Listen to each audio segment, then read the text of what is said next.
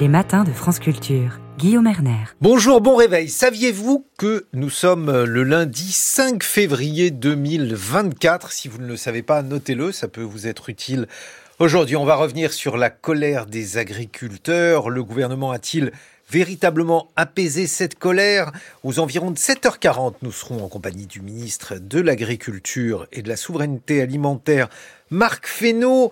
Et puis, euh, on va revenir sur euh, l'élection, les élections au Salvador avec une réélection sans surprise de Bukele qui consacre donc cette fois-ci un régime euh, autoritaire. Ça sera cette fois-ci aux environs de 6h40. Nous serons en compagnie du sociologue Thierry Maire. Et puis on va revenir bien sûr sur les informations du jour et notamment sur les incendies au Chili. Il est 6h30 sur France Culture.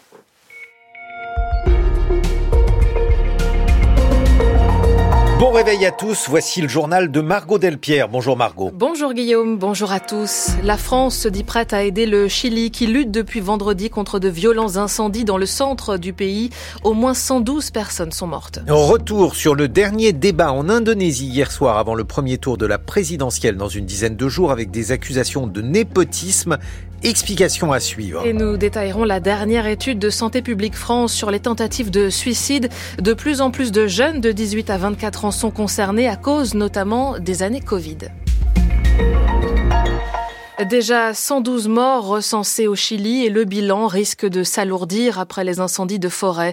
Il touche depuis la fin de semaine dernière plusieurs zones de la région de Valparaiso sur le littoral central. Près de 26 000 hectares ont été réduits en cendres et plusieurs milliers de maisons détruites. La région est toujours en état d'urgence. Ce matin encore, un couvre-feu est appliqué dans quatre des communes les plus affectées pour permettre les évacuations, la circulation des secours, mais aussi éviter les pillages. À Santiago, Naila de Rouanet. Il s'agit de l'incendie le plus meurtrier jamais enregistré au Chili. Des centaines de familles ont tout perdu, leurs affaires, leurs maisons ont complètement été dévorées par les flammes. C'est le cas de Marcela qui montre à la télévision chilienne l'ampleur des dégâts. Deux murs noircis tiennent encore debout, mais au sol il n'y a qu'un amas de tôle. Seul son four n'a pas été complètement brûlé. C'est comme s'il y avait eu une bombe atomique. C'est indescriptible. Personne ne réalise vraiment ce qu'il s'est passé, dit Marcela qui se souvient de l'arrivée de l'incendie. Là, dans la rue, c'était des flammes gigantesques. Des voisins sont morts brûlés en essayant de s'échapper. Les fortes chaleurs, le vent et le peu d'humidité ont rapidement propagé l'incendie forestier qui est très vite arrivé sur les habitations, comme l'explique Johan Saavedra, urbaniste à Valparaiso et qui a vu passer le feu à 300 mètres de sa maison. Les premiers secteurs à avoir été touchés, ce sont des habitations précaires qui se sont installées illégalement en périphérie de la ville et qui sont très exposées sur ces versants avec des arbres sensibles au feu. Cette première ligne a été affectée, puis les flammes ont avancé jusqu'à des quartiers plus formels. Hier, en fin de journée, quelques foyers étaient encore actifs, le gros des incendies ayant été contrôlé par les pompiers après des heures de lutte contre les flammes. Des enquêtes ont été ouvertes pour déterminer l'origine de ces feux et la piste intentionnelle n'est pas écartée. Les députés sénégalais doivent se réunir aujourd'hui en pleine crise. Ils examinent une proposition de loi déposée par un candidat et opposant pour le report de la présidentielle de six mois. La crise parce qu'après l'annonce du report s'inédié du scrutin par le chef de l'État, décision sans précédent, des heures ont éclaté hier. Une chaîne de télévision privée a été suspendue. L'opposante et ancienne première ministre Aminata Touré arrêtée, selon un député à l'AFP. Nous serons à Dakar dans le journal de 7 heures. L'élection présidentielle en Indonésie, cette fois, est bien prévue le 14 février prochain pour le premier tour. 270 millions d'habitants, dont certains ont suivi avec attention le dernier débat de la campagne. C'était hier soir. En lice, trois duos de candidats à la présidence et vice-présidence pour succéder à Joko Widodo au pouvoir depuis dix ans et dont le fils aîné est candidat justement à la vice-présidence. Explication de Juliette Pietraszewski. Technologie, éducation, culture ou encore santé, voilà les thèmes abordés lors de ce dernier débat. Devant leurs écrans, les Indonésiens ont pu écouter les trois candidats à la présidentielle prendre la parole chacun à leur tour pendant deux heures. Premier candidat, Anis Baswedan, ancien gouverneur de Jakarta, ancien ministre de l'Éducation et de la Culture. Autre candidat, Prabowo Subianto, ministre de la Défense, ancien rival de l'actuel président Joko Widodo. Prabowo qui se présente avec Gibran, le fils aîné du chef de l'État Une candidature qui fait encore parler. Il y a quelques mois, une modification des règles pour se présenter à la vice-présidence, notamment sur l'âge minimum requis, avait permis au fils de Jokowi de se présenter in extremis. Les critiques sont nombreuses et parlent même de népotisme, des critiques également ravivées depuis que le président lui-même a assuré qu'il pouvait légalement faire campagne pour des candidats. Il affirmait initialement rester neutre il y a encore quelques semaines. Enfin, dernier candidat en lice, Ganjar Pranowo, ancien gouverneur de Java central et candidat du parti au pouvoir. Hier soir, il n'a d'ailleurs pas manqué de rebondir sur les dernières critiques formulées à l'égard de l'actuel président et de son fils candidat à la vice-présidence. En outre, nous devons bien maintenir le processus politique démocratique. Nous devons lutter contre la politique dynastique, soutenue par ceux dont les déclarations sont très ouvertes, contrôlant un tiers des richesses indonésiennes. Le peuple se sent vraiment blessé à cause de ces déclarations. Certains observateurs et sondages s'attendent à un deuxième tour, un scénario qui se produira si aucune victoire nette n'est annoncée le 14 février prochain. Juliette Pietraszewski, le président du Salvador, Naïb Bukele, se déclare vainqueur. Élection hier pour un second mandat avec plus de 85% des voix dès le premier tour, affirme-t-il sur le réseau social X. Ce sera le thème des enjeux internationaux dans quelques minutes. 6h35 sur France Culture, la suite du journal de Margot Delpierre. On devrait connaître ce matin la décision du tribunal de Paris concernant François Bayrou. Oui, décision cruciale pour son avenir politique. Le président du Modem a été jugé à l'automne dernier pour complicité de détournement de fonds publics, soupçonné d'avoir utilisé des fonds européens pour payer des assistants qui travaillaient en réalité pour les organisations centristes en France. Le parquet a requis contre lui 30 mois d'emprisonnement avec sursis, 70 000 euros d'amende et trois ans d'inéligibilité avec sursis. Santé publique France alerte sur la santé mentale des jeunes, en particulier depuis la pandémie de Covid.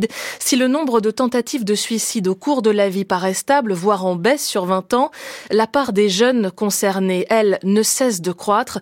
C'est ce qui ressort de l'étude publiée aujourd'hui, Servane de Pastre.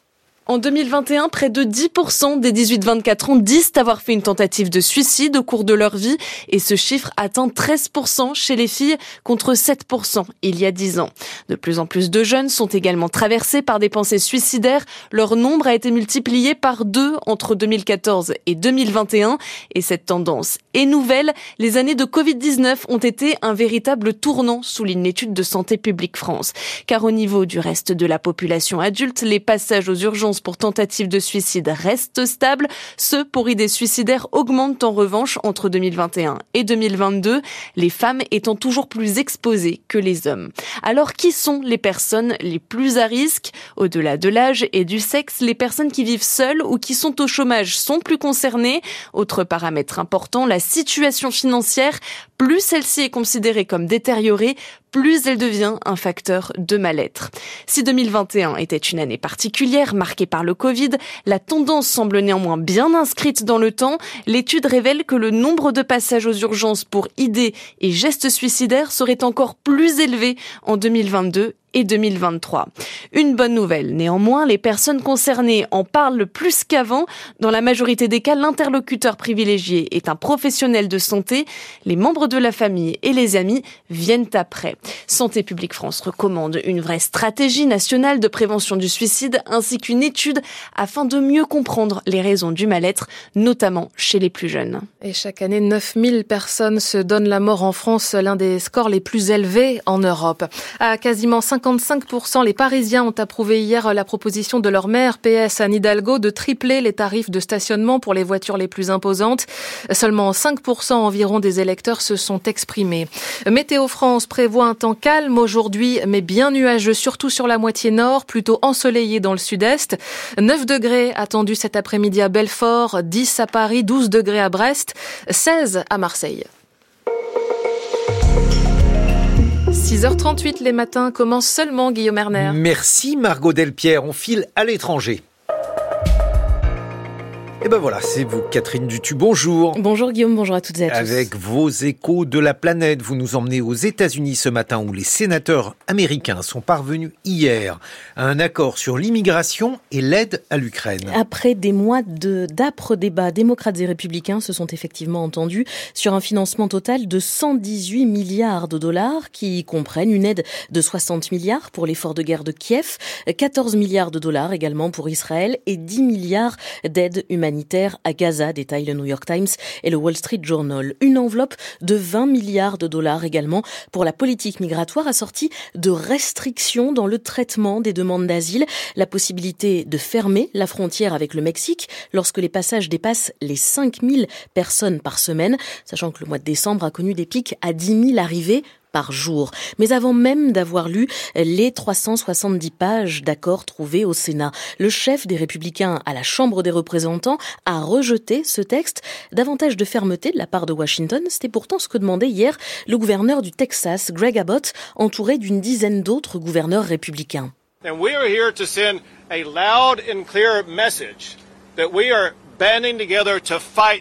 nous sommes ici pour envoyer un message fort et clair. Nous nous unissons pour garantir notre droit de nous défendre contre tout danger imminent ou toute invasion. Cette garantie a été menacée par Joe Biden et son refus abject d'appliquer les lois sur l'immigration aux États-Unis, a tonné hier le gouverneur texan Greg Abbott lors d'une conférence de presse, notamment suivie par le magazine Forbes. Le Texas va ainsi étendre ses efforts pour contrôler les terres le long de la frontière mexicaine, assure le gouverneur républicain. Comme un air de sécession selon plusieurs médias, car selon le site Vox, les partisans de Donald Trump n'ont aucun intérêt à voir un accord sur la frontière sud des États-Unis trouvé. Le chaos actuel donne une mauvaise image de l'administration Trump selon ses partisans, euh, de l'administration Biden, pardon, selon les partisans de Donald Trump.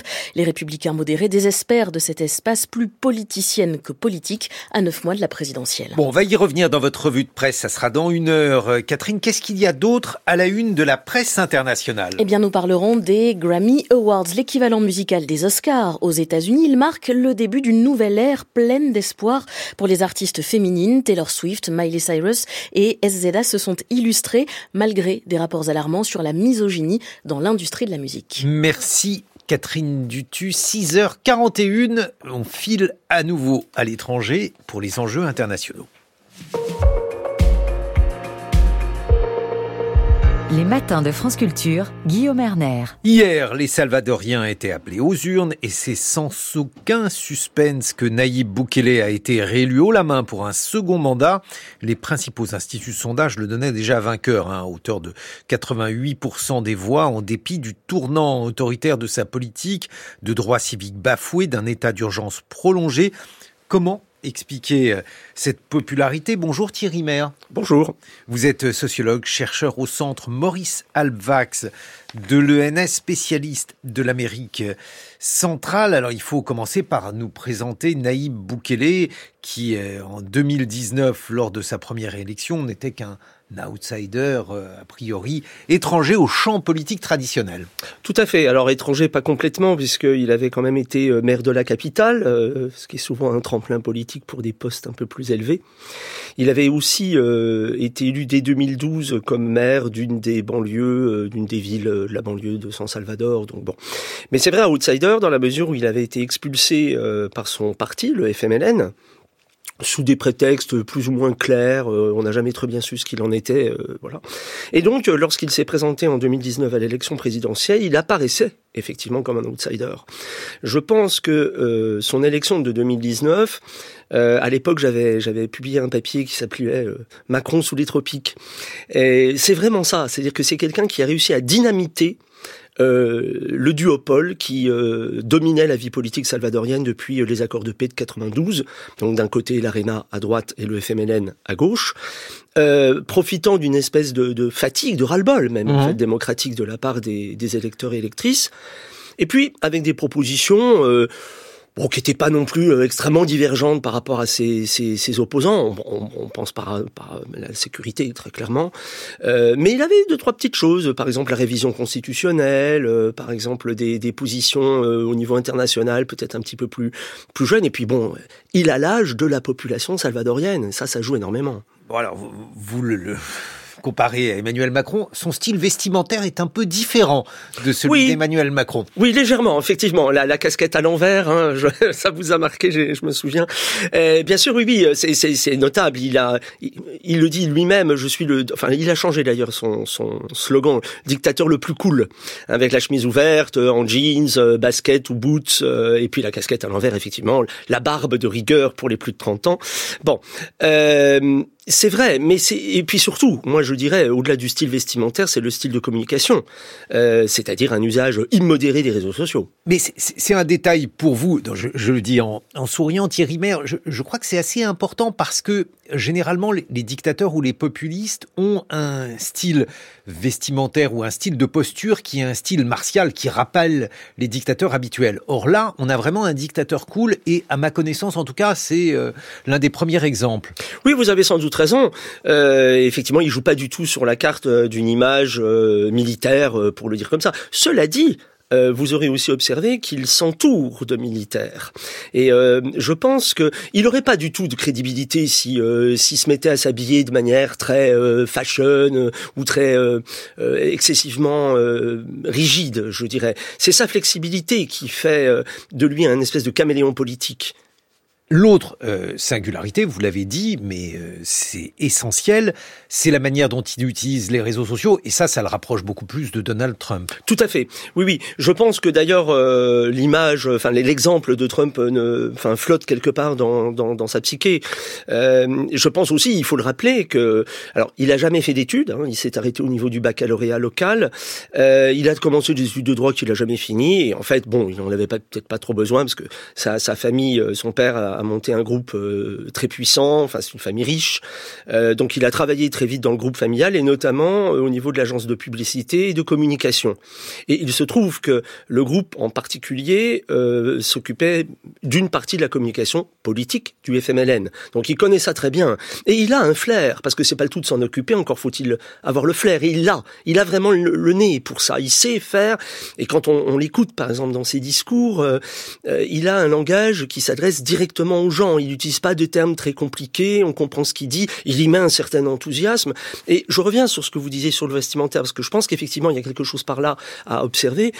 Euh, dans les pays de Centre-Amérique, euh, d'une manière générale, euh, on a quand même souvent des leaders religieux, j'allais dire religieux, pardon, des leaders politiques qui adoptent un style vestimentaire plus relâché euh, que chez nous. Ça, c'est un peu traditionnel. Il fait quand même très chaud, il fait humide. Euh, bon, le climat impose aussi ses règles.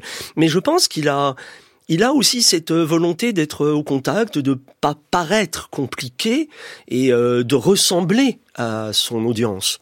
Bon, alors maintenant, concrètement, le bilan de son premier mandat, qu'est-ce qu'il a réellement fait? Qu'est-ce qui peut caractériser ses décisions Et puis, euh, la manière dont il a mené ce mandat? Alors, je crois que la première chose s'impose d'elle-même. Euh, il a ramené la paix dans le pays. Voilà, que ça nous plaise ou pas, euh, sur les méthodes, euh, etc. 70, plus de 70 000 personnes arrêtées en l'espace de deux ans, en gros, du moment où il a déclaré cette guerre contre les gangs en mars 2022 c'est quand même absolument gigantesque. Vous avez récupéré le calme dans les, rues de la capitale, dans les rues d'un certain nombre de, de, de villes de, importantes des départements, et, et ça c'est une nouveauté. moi qui ai vécu au Salvador pendant longtemps et qui retourne régulièrement, on, on a ce sentiment qui est, qui est enfin, d'un changement complet d'époque. Et ça, les, tout le monde le dit. Et les résultats électoraux d'aujourd'hui, c'est la traduction immédiate et électorale de cette politique-là. Alors évidemment, cette politique ne se fait pas euh, sans quelques conséquences que vous avez signalées en introduction. Euh, oui, euh, on ne peut pas là aussi en disconvenir. Les procédures sont manu militari et tellement manu militari qu'elles sont militaires. Donc voilà, c'est l'armée dans la rue ou dans les rues. Et ça, ça rappelle quand même à beaucoup, ou en tout cas une partie de la génération un peu plus âgée, les scènes de la guerre civile. Hein, où l'armée euh, était partout. Là, c'est quand même le cas, et c'est quand même assez impressionnant. Vous allez à Surf City, l'un des projets un peu euh, caractéristiques de, de Bukele euh, pour relancer le tourisme, ce qui marche d'ailleurs plutôt pas mal. Bah, oui, vous profitez de la plage, il y a des installations sympathiques, puis dès que vous vous retournez, bah, vous avez des militaires qui patrouillent. Ça fait un peu bizarre quand même.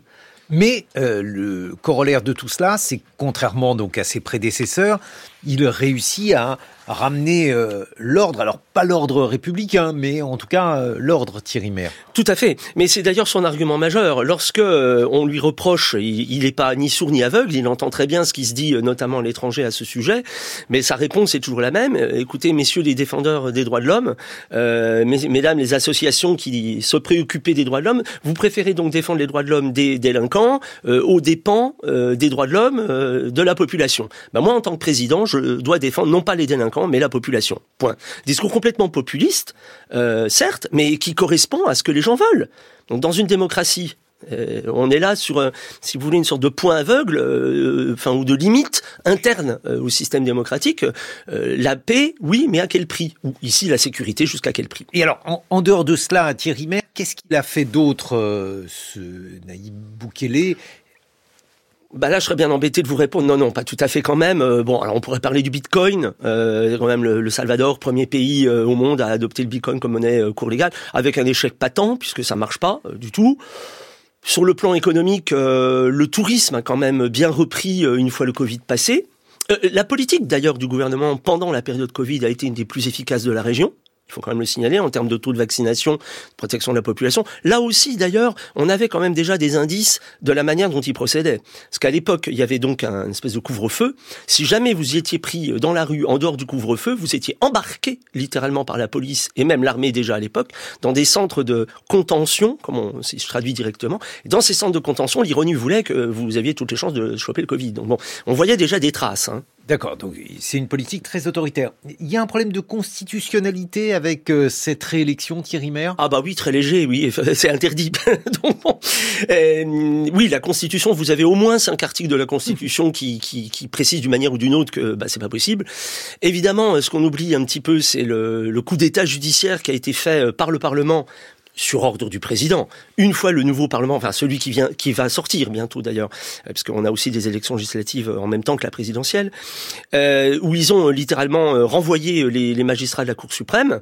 Et euh, on peut le faire, hein, c'est tout à fait autorisé dans le mais il y a une procédure qui n'a absolument pas été respectée. Dans le feu de l'action, allez hop, on élit immédiatement euh, les magistrats suivants, ce qui là aussi n'est pas possible.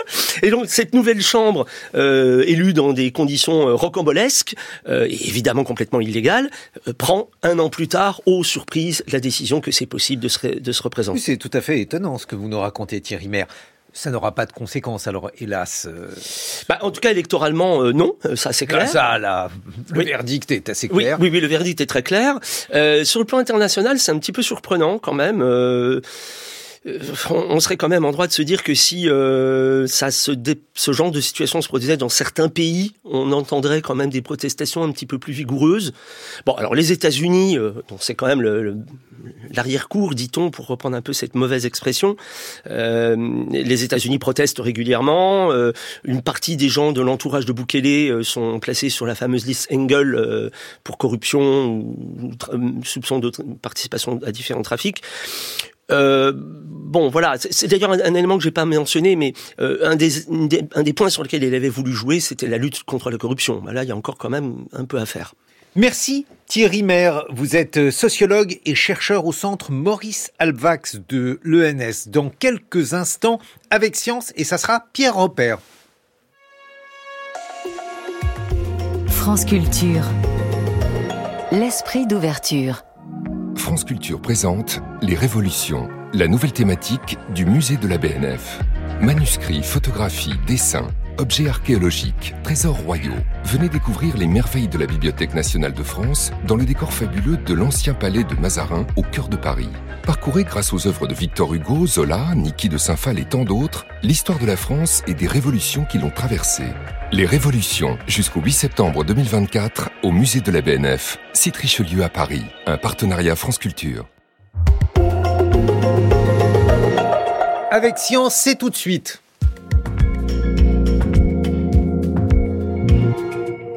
Alors c'est avec science et c'est avec vous, Pierre Repère, car notre camarade Alexandra est en vacances. Ce matin, vous nous racontez comment ont disparu les plus grands singes connus sur Terre. Oui, bonjour Guillaume. L'idée de singes gigantesques a toujours fasciné. King Kong, le Yeti ou encore Bigfoot Peuple, mythes et folklore. Il y a pourtant bel et bien eu un très grand singe en Asie du Sud-Est, haut de plus de 3 mètres, pesant même plus de 250 kilos. Il fait passer le gorille et son mètre 60 pour un petit spécimen. On découvre l'existence de ce très grand primate en 1938. Le chercheur allemand von Königswald tombe chez un apothicaire chinois sur une dent vendue en tant qu'os de dragon que lui identifie immédiatement comme appartenant à un singe. C'est à partir de là qu'il déduit l'existence passée d'un très très grand primate qu'il nomme Gigantopithecus Depuis, les scientifiques ont retrouvé près de 2000 dents de ce gigantopithèque, mais pas de squelette complet, à l'exception de quelques morceaux de mâchoire inférieure. Mais pourquoi n'a-t-on pas retrouvé autre chose que ces dents, les dents donc de ce très grand primate, Pierre? Eh bien, les chercheurs et chercheuses ne désespèrent pas évidemment de trouver un jour un squelette de Gigantopithecus, mais s'il n'y a jusqu'ici que des dents, c'est en raison d'un autre animal bien plus petit, le porc épic. Ces rongeurs couverts d'épines ont une fâcheuse tendance en fait à apprécier les squelettes, y compris ceux des grands singes qu'ils ramènent dans des grottes avant de les ronger avec avidité. Seules les dents, trop solides, sont épargnées par les porcs épics, et c'est grâce à elles que les scientifiques ont pu étudier le Gigantopithecus. Ils ont compris par exemple qu'il s'agissait d'un lointain cousin de Laurent Hautan. Mais un mystère demeurait pourtant, comment le Gigantopithecus a pu disparaître alors que d'autres grands singes, comme le gorille par exemple, ont eux survécu La réponse a été trouvée, vous vous en doutez, grâce aux dents, comme l'explique Renaud Johan Boyot, Boyot pardon, professeur à l'université australienne Southern Cross. Il faut tout comprendre et tout extrapoler de la vie de Giganto, de à quoi il ressemblait, ce genre de choses, grâce à euh, quelques milliers de dents, et c'est tout. Donc nous coupons les dents en deux avec une lame en diamant très très très précise de 200 microns, ce qui correspond à deux fois l'épaisseur d'un cheveu humain. L'émail dentaire chez les grands singes, euh, en incluant l'homme, va grandir d'une ligne de croissance journalière. Et donc, on arrive à avoir des images géochimiques de, des éléments qu'on peut relier aux bandes d'émail euh, de croissance. Donc, si on a la marque de la naissance, par exemple, euh, qui est une marque de stress hein, dans les dents, donc on peut identifier la naissance très facilement, et eh ben on peut compter pour voir à quel moment le juvénile a cessé, par exemple, de téter, à quel moment il a commencé à manger de la nourriture solide. On peut voir à quel moment il y a eu des stress très graves, des stress chroniques, des changements alimentaires, et on peut le faire quasiment au jour le jour. En plus des dents retrouvées dans des grottes, les scientifiques ont également analysé les différentes couches sédimentaires qui les entouraient et notamment le pollen fossilisé. C'est ce qui leur a permis de comprendre que, il y a plusieurs centaines de millénaires, l'Asie est peu à peu passée d'un climat constamment humide à un climat plus saisonnier, notamment en raison des moussons. Et ça change quoi pour le gigantopithèque, Pierre, que cette modification du climat? Eh bien, d'après les résultats de l'étude publiée dans la revue Nature, le gigantopithèque évoluait il y a 2 millions d'années dans une forêt très dense. Avec ce changement climatique, il y a environ 700 000 ans, les écosystèmes forestiers ont peu à peu laissé la place à des plaines et les ressources alimentaires se sont raréfiées. Selon Renaud Johannes Boyot, c'est ce qui a causé la perte du gigantopithèque. Alors, nous avons des orangs-outans, ce qu'on appelle les pongos, et eux vivent proche de la canopée, c'est-à-dire la partie supérieure de la forêt. Et donc, ils peuvent accéder aux fleurs, aux fruits, aux noix, et ils ont donc un panel beaucoup plus large de nourriture. Giganto, lui, il est énorme. Donc, il ne peut pas monter aux arbres, il est au sol. Quand il, se nourrit, il casse des branches ou, des racines même des arbres quand ils sont petits. Et donc, il va se nourrir essentiellement de feuilles, un petit peu d'écorce d'arbres, et ce qui va tomber un petit peu au sol, quelques fruits euh, quand ça n'a pas été mangé par tous les autres animaux d'abord. Ce qui fait qu'en fait, Giganto, non seulement a besoin d'énormément de nourriture, mais il est beaucoup plus dépendant de cette forêt, il est beaucoup moins versatile que l'orang-outan. C'est vraiment quelque chose qu'on a compris grâce à cette étude, c'est que ce n'est pas juste un changement climatique, c'est ce pari évolutionnaire euh, que Giganto avait fait de devenir très gros et d'avoir ce mode de vie est devenu euh, nuisible à sa survie avec euh, ce changement de, Selon les analyses des paléontologues, les derniers spécimens de ces gigantesques singes auraient ainsi disparu il y a maintenant 250 000 ans en raison du changement climatique, mais surtout de leur incapacité à s'adapter. Pour les scientifiques, cette étude peut avoir des implications sur la préservation des grands singes qui existent toujours, comme les gibbons, les orangs-outans ou encore les chimpanzés. Leurs travaux permettent de réaliser que face au changement climatique, préserver les forêts et des espaces de vie pour ces primates ne suffira peut-être pas à les sauvegarder et qu'il convient donc à l'aune de la sixième extinction des espèces de l'anticiper. Merci beaucoup Pierre Robert. 6h57 sur France Culture, l'heure de votre humeur du jour. Guillaume, et samedi, dans la Star Academy, il y avait une drôle de star. Ouais, c'est BFM hein, qui nous raconte euh, ça lors de l'émission de Télécrochet de TF1 samedi. Donc, une star inattendue s'est fait connaître. Ça n'était pas Pierre qui a remporté la finale, pas vous, hein, Pierre, un autre Pierre, ni même Julien qui a chanté en duo avec Patrick Fiori. En revanche, tandis que ces deux derniers interprétaient pour que tu reviennes, des danseurs au second plan lisaient un journal qui s'est avéré être Rivarol. Vous savez, ce célèbre journal fascistoïde, raciste et antisémite. Pour que tu reviennes, le pétinisme était donc un numéro inattendu dans ce tableau. Personne ne s'attendait à le voir revenir en pleine Starac. Rivarol sur le plateau de la Starac, c'est un peu la rencontre fortuite sur une table de dissection d'une machine à coudre et d'un parapluie. Alors que faisait Rivarol dans la Starac Première hypothèse, l'accès de la Starac ne sait pas lire ou alors pas suffisamment bien. Il a trouvé ce journal Rivarol joli, l'a disposé sur la chaise et la suite vous la connaissez. Telle éventualité redonnerait de la pertinence un métier dont je m'étais pourtant moqué, book stylist, styliste de livres, un newspaper stylist, un styliste de journaux serait aujourd'hui peut-être utile puisqu'il aurait permis de choisir un journal, disons, plus neutre. Le chasseur français, ah non, chasseur français maintenant. Alors disons rustica, tout ce que vous voudrez d'ailleurs, mais pas Rivarol. Seconde hypothèse, un petit propagandiste s'est dit que ça serait une bonne provoque de mettre Rivarol à cet endroit même si sur le fond je doute que ça fasse des abonnements, et de toute façon ça fait des années que ça dure. La presse fascistoïde en France, de Minute à Rivarol, n'a connu qu'une seule belle époque en termes de vente, le régime de Vichy. Donc la production s'est excusée, le journal n'avait rien à faire dans la Starac, a-t-elle assuré C'est une émission familiale, travail, famille, patron, pardon, non, allez, j'exagère. Bon, pour moi, la morale de l'histoire, c'est que cette scène témoigne de la mort de Rivarol, du fait que Rivarol ne signifie plus rien, ce titre est à ce point à sa place dans les oubliettes de l'histoire qu'on peut sans difficulté en munir les danseurs de la Starac sans qu'aucun d'eux ne cesse son pas de deux. Les matins de France Culture.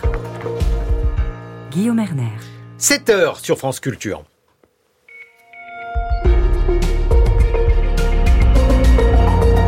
Et c'est le journal de Laura Dulieu. Bonjour Laura. Bonjour Guillaume, bonjour à tous. Nous serons au Sénégal en début de journal après l'annonce du report de l'élection présidentielle. La population est descendue dans les rues hier à l'appel de l'opposition. Des heures ont eu lieu, d'autres manifestations sont prévues ce matin. Gabriel Attal fait face aujourd'hui à sa première motion de censure déposée par les députés de gauche, mais c'est une autre motion qui pourrait menacer le Premier ministre, celle que pourrait déposer les républicains. Les Parisiens disent oui au triple du, du tarif de stationnement des SUV lors de la votation organisée hier à Paris. Mais si les contestations de ces véhicules lourds se multiplient, on est encore très loin de leur disparition. À Gaza, où Israël continue de pilonner le sud de l'enclave, des parlementaires français se sont rendus à Rafah, la ville frontière avec l'Égypte. Et les Grammy Awards, c'était cette nuit à Los Angeles. Taylor Swift, Miley Cyrus ou Billie Eilish, les femmes ont tout raflé. Et puis juste après le journal, Marguerite Caton, c'est votre question du jour. Que reste-t-il de l'assurance chômage? Réponse à 7h15. L'Union européenne appelle à l'instant au dialogue, mais la colère ne retombe pas au Sénégal après l'annonce samedi du report de l'élection présidentielle, annonce par le président Macky Sall. Hier, des heures ont eu lieu lors des manifestations à l'appel des candidats d'opposition. Rendez-vous était donné sur un grand axe qui relie plusieurs banlieues à Dakar. Le secteur a rapidement été noyé sous les gaz lacrymogènes et la population s'est dispersée dans les rues. Le reportage sur place d'Antoine Gignot. Dans la rue, des centaines de petits groupes ont dressé des barricades, incendié des poubelles et des pneus, avec partout le même slogan. Macky Sall, il doit partir. de lui, il doit partir. Nous sommes souverains, nous allons nous battre jusqu'au dernier bout. Il va quitter ce pays. Il a fait un coup d'état constitutionnel. J'ai voté pour lui, mais il nous a dessus, il a dessus le peuple. il nous tue ou ils nous emprisonnent, on reste ici. Il y aura une élection, Inch'Allah, le 25 février. Face aux forces de l'ordre, les manifestants s'éparpillent avec des arrestations comme celle d'Aminata Touré, ancienne ministre de la Justice. Une chaîne de télévision est suspendue. Tierno Alassane Sall, député et candidat de l'opposition, s'arrête dans une rue noire de fumée et s'adresse à la France. Ceux qui ont condamné ce qui s'est passé au Mali, au Burkina, doivent aussi condamner ce qui se passe au Sénégal. Nous ne l'accepterons pas. Il y a beaucoup de responsabilités France. Nous ne voulons pas les Français. Les Français, partissez-vous, laisse-nous. Ce matin, c'est à l'Assemblée nationale que les élus doivent se réunir. Les manifestants ont rendez-vous devant le bâtiment. Et le Parlement sénégalais doit en effet discuter aujourd'hui de la prolongation pour plusieurs mois du mandat de Macky Sall. Or, la Constitution ne lui en donne pas le droit, selon Ousmane Diallo, chercheur sur les droits humains chez Amnesty International. L'article 103 euh, de la Constitution sénégalaise dit que la durée du mandat ainsi que la nature républicaine euh, de l'État ne peuvent être modifiées sans une sans référendum constitutionnel. Et là, ce qu'on est en train de voir, c'est un projet de loi qui viserait à étendre, euh, disons, euh, le, reporter les élections, la Constitution euh, est, est, complètement en porte-à-faux avec ce projet-là, parce que euh, la durée ne peut pas être modifiée par juste une loi euh, votée au Parlement. Donc c'est ça le principal défi, et c'est ça qui pose le pays dans une période de très grande incertitude. Si le mandat d'un président peut être voté sur la base d'une crise constitutionnelle très artificielle, qu'est-ce qui empêcherait ce, ce, ce mandat-là d'être étendu encore une fois lorsque l'échéance de son départ euh, arriverait encore une fois. Ousmane Diallo, joint par Nicolas Ballu, l'approbation nécessite une majorité des 3 cinquièmes des 165 députés. Le vote est prévu en fin de matinée. Une première, mais sans doute pas une dernière pour le gouvernement de Gabriel Attal. Le Premier ministre et son équipe affrontent une motion de censure aujourd'hui, a priori à 10 heures ce matin, déposée par les quatre groupes de gauche de l'Assemblée avant même la déclaration de politique générale du chef du gouvernement. Cette motion a peu de chances d'obtenir les 289 voix nécessaires pour être adoptée, mais une autre motion pourrait bien arriver à ses fins, celle que certains LR menacent à nouveau de déposer Rosalie Lafarge. Plus l'exécutif marche sur leur terre, plus l'idée de faire tomber le gouvernement revient chez certains LR, le député Les Républicains Pierre-Henri Dumont. Il y a des personnes qui sont en train de se poser la question d'une motion de censure. Une question nourrie par la large censure constitutionnelle de la loi immigration, insiste sa collègue Émilie Bonivard. C'est pas euh, pour se faire plaisir ou pour se dire, euh, en gros, on a été roulé dans la farine, ils vont voir ce qu'ils vont voir, c'est pas ça. Moi, la question, c'est comment on démontre aux Français qu'il est absolument nécessaire que le politique reprenne la main sur une question aussi fondamentale que l'immigration. Et certains élus plaident pour aller vite, trouver le moment opportun dans les prochaines semaines. Il faut encore s'assurer de la capacité des LR à déposer cette motion, 58 voix nécessaires pour le faire dans un groupe de 62 députés jusqu'ici rarement à l'unisson. Mais les choses pourraient changer, semble croire Olivier Marlex, le président des troupes de droite à l'Assemblée. L'actualité récente qui donne le sentiment que le pouvoir se satisfait que le Parlement ne soit devenu que le lieu d'une farce, nous met dans d'autres dispositions, sans doute un peu moins aimables. On a un jeu quand même extrêmement pervers du président de la République. Certains, paraît-il, dans ma famille politique, espéraient de sa part une main tendue. La question que je me pose, c'est combien de fois faudra-t-il qu'il se prenne la main dans la figure avant de comprendre que le président de la République ne comprend pas les hommes habilités et a besoin de gestes d'opposition peut-être plus explicites et plus forts. Portée par les LR, une motion de censure aurait cette fois de fortes chances d'être adoptée. Et tant pis si derrière cela veut dire dissolution de l'Assemblée, souligne encore un cadre du groupe, persuadé que faire tomber le gouvernement est aussi, en campagne électorale, un très bon argument. Rosalie Lafarge, autre sujet brûlant pour la majorité, celui de François Bayrou, dont le jugement est attendu aujourd'hui dans l'affaire des assistants parlementaires européens de l'UDF et du Modem. Le patron du parti centriste a été jugé pour complicité de détournement de fonds publics cet automne. Il est soupçonné d'avoir été le décideur d'un système frauduleux consistant à utiliser des fonds européens pour payer des assistants qui travaillaient en réalité pour les organisations centristes en France. Le parquet a requis 30 mois de prison avec sursis, 70 000 euros d'amende et 3 ans d'inéligibilité avec sursis contre François Bayrou. Faut-il faire payer les SUV en ville? Les Parisiens disent oui à presque 55%, avec tout de même un faible taux de participation, moins de 6%. La mairie de Paris appelait hier ses habitants à s'exprimer sur la proposition d'Anne Hidalgo. La maire de Paris veut tripler les tarifs de stationnement pour les voitures les plus lourdes, avec donc en ligne de mire les SUV. Les contestations se multiplient contre ces véhicules plus larges, plus encombrants et plus gourmands en carburant. Mais on est encore très loin de leur interdiction ou de leur recul. Et pour cause, les SUV font l'objet d'un consensus entre les consommateurs et les conducteurs. Ils continuent de faire rêver les premiers en enrichissant les seconds. C'est ce qu'explique Arnaud Aimé, responsable des transports au sein du cabinet SIA Partners.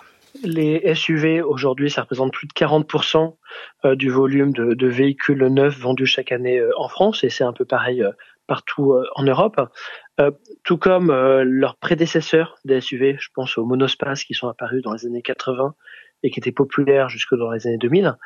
il s'agit de véhicules plutôt bah, très capacitaires et donc de véhicules davantage onéreux qui sont de moyenne gamme ou de haut de gamme. Et pour un constructeur automobile, vendre des véhicules de moyenne gamme ou haut de gamme, on sait que ça représente une marge supérieure euh, par rapport à celle qui est apportée par la vente d'une citadine, par exemple, d'un petit véhicule. Donc évidemment, les constructeurs ont tout intérêt à commercialiser ce type de véhicule, mais ça répond quand même d'abord à une demande des automobilistes euh, qui, eux, cherchent du confort avec un habitacle plus large, et puis un sentiment de sécurité supérieur par rapport à un petit euh, véhicule, et qui une sécurité d'ailleurs réelle, en tout cas pour ceux qui sont à bord du véhicule. Arnaud Aimé joint par Valentin Grille. La métropole d'Aix-Marseille repousse la mise en place de la ZFE, la zone à faible émission. Actuellement en place dans le centre de Marseille pour les véhicules les plus polluants, elle devait être étendue aux véhicules critères en 2025. La présidente d'hiver droite de la métropole Aix-Marseille-Provence, Martine Vassal, décide donc de la repousser s'inédier. Selon, selon elle, beaucoup de personnes n'ont pas le pouvoir d'achat pour remplacer leur véhicule dans l'année. Au Chili, le bilan n'est toujours pas définitif, mais les autorités comptent déjà 112 morts dans de violents incendies qui ravagent la région de Valparaiso, région côtière dans le centre du pays. Les pompiers continuent de combattre une quarantaine de foyers actifs. La France se tient prête à apporter une aide au Chili, annonce le Quai d'Orsay. On y reviendra dans le journal de 8 heures. À Gaza, Israël continue de bombarder la population et a tué plus de 120 Palestiniens en 24 heures selon le Hamas.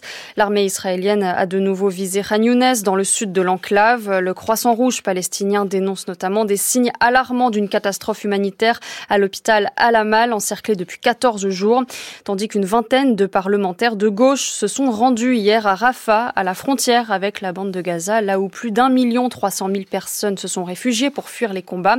Entre appel au cessez-le-feu et rencontres avec des responsables de terrain, les élus ont découvert une situation désespérément figée depuis maintenant des semaines, avec les passages aux frontières extrêmement restreints ou encore l'aide humanitaire bloquée. Léonie Lebrun les a suivis.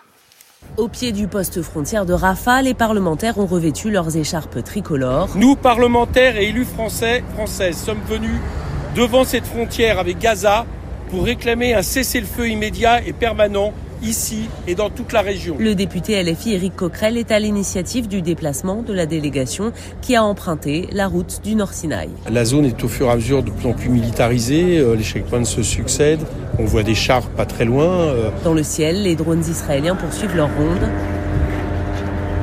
Direction l'hôpital d'Al-Arish pour rencontrer les blessés palestiniens. La délégation échange avec une femme. Sa colonne vertébrale a été brisée dans un bombardement. Et une fois que vous serez guérie, madame, quel est votre espoir? C'est de revenir à Gaza. Revenir à Gaza. Une action purement symbolique, mais le député LFI Thomas Porte croit à la portée du message de la délégation. C'était important d'avoir une délégation de parlementaires pour montrer aussi aux Palestiniennes et aux Palestiniens euh, qu'il n'y a pas à l'Assemblée que des soutiens inconditionnels à l'État d'Israël. Il y a aussi des gens qui se mobilisent pour la paix. Ils espèrent ainsi maintenir l'attention sur la situation à Gaza et la pression sur les partis au conflit.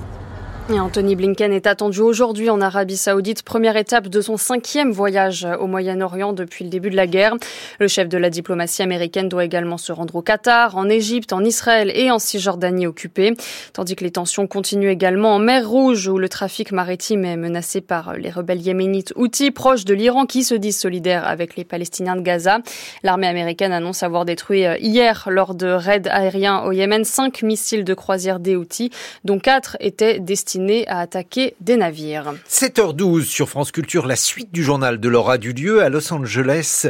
C'était 7066e cérémonie des Grammy Awards. Cérémonie considérée comme l'équivalent des Oscars pour la musique et les femmes raflent tout cette année avec Miley Cyrus pour l'enregistrement de l'année avec son morceau Flowers, Cizay ou encore Billie Eilish ont aussi été récompensés. Sans oublier Taylor Swift qui remporte pour la quatrième fois le Grammy de l'album de l'année, un record. Gagner un Grammy, c'est donc certes un gros coup de projecteur, un coup de projecteur qui engendre des gains financiers évidemment, mais pas seulement pour les artistes, Eva Kling. Celles qui ont le plus d'intérêt économique dans les récompenses, ce sont les maisons de disques. Elles sont trois à se partager la plus grande part du gâteau. à commencer par Universal Music avec un chiffre d'affaires de 10 milliards d'euros en 2022, porté principalement par la très rentable Taylor Swift. Viennent ensuite Sony Music à environ 8 milliards d'euros sur la même année et enfin 6 milliards d'euros pour Warner Music. Les Grammy représentent pour ces géants un enjeu économique, une course au prestige et une bataille d'influence, explique l'économiste Julien Pillot glaner des récompenses, ça alimente tout leur écosystème d'affaires. Comme ils savent qu'il y a beaucoup d'argent finalement en jeu et que maintenant ils, ont bien conscience, bah, ils font très bien leur travail euh, de lobbying en amont, de façon à ce que euh, leur musique ou leurs artistes, dans le cas des Grammys, soient bien représentés et mieux représentés que les artistes des maisons de disques concurrentes. Un système qui pénalise les artistes émergents qui n'ont pas signé dans une de ces majors. On a plutôt tendance à voir euh, une surreprésentation d'artistes qui sont euh, extrêmement euh, connus relativement à des artistes qui viennent plutôt de la frange concurrentielle, qui sont des outsiders, petit budget et une petite maison de production. Malgré le poids de ces grands labels, quelques artistes émergents réussissent à gagner un Grammy, à commencer par le gagnant du meilleur album de l'année dernière, le compositeur John Baptiste, un inconnu du grand public dont les ventes d'albums ont bondi de 2700% après sa victoire. Et si les femmes sont à l'honneur cette année, les femmes de l'ombre dans l'industrie musicale le sont beaucoup moins. Ce sera le sujet de la revue de presse internationale de Catherine Dutu à 7h36. Ce matin, les nuages bas, brumes et brouillards sont nombreux sur une large moitié nord. Seul le quart sud-est est sous le soleil. Il fait entre 0 et 4 degrés sur le massif central, l'ouest de l'Occitanie et le centre-est. Ailleurs, on, entend, on attend entre 4 et 8 degrés, 8 à 12 degrés proche du littoral. Et la suite des matins, c'est avec vous, Guillaume Erner. On entend un peu le printemps peut-être aussi. On peut l'entendre. Voilà, ça doit Il est encore loin. Dans quelques secondes, la question du jour de Marguerite Caton. Que reste-t-il de l'assurance chômage? 6h30, 9h, les matins de France Culture. Guillaume Erner. Et aujourd'hui, un 7h14 de Charlot. Je notre site je la tout la la toi.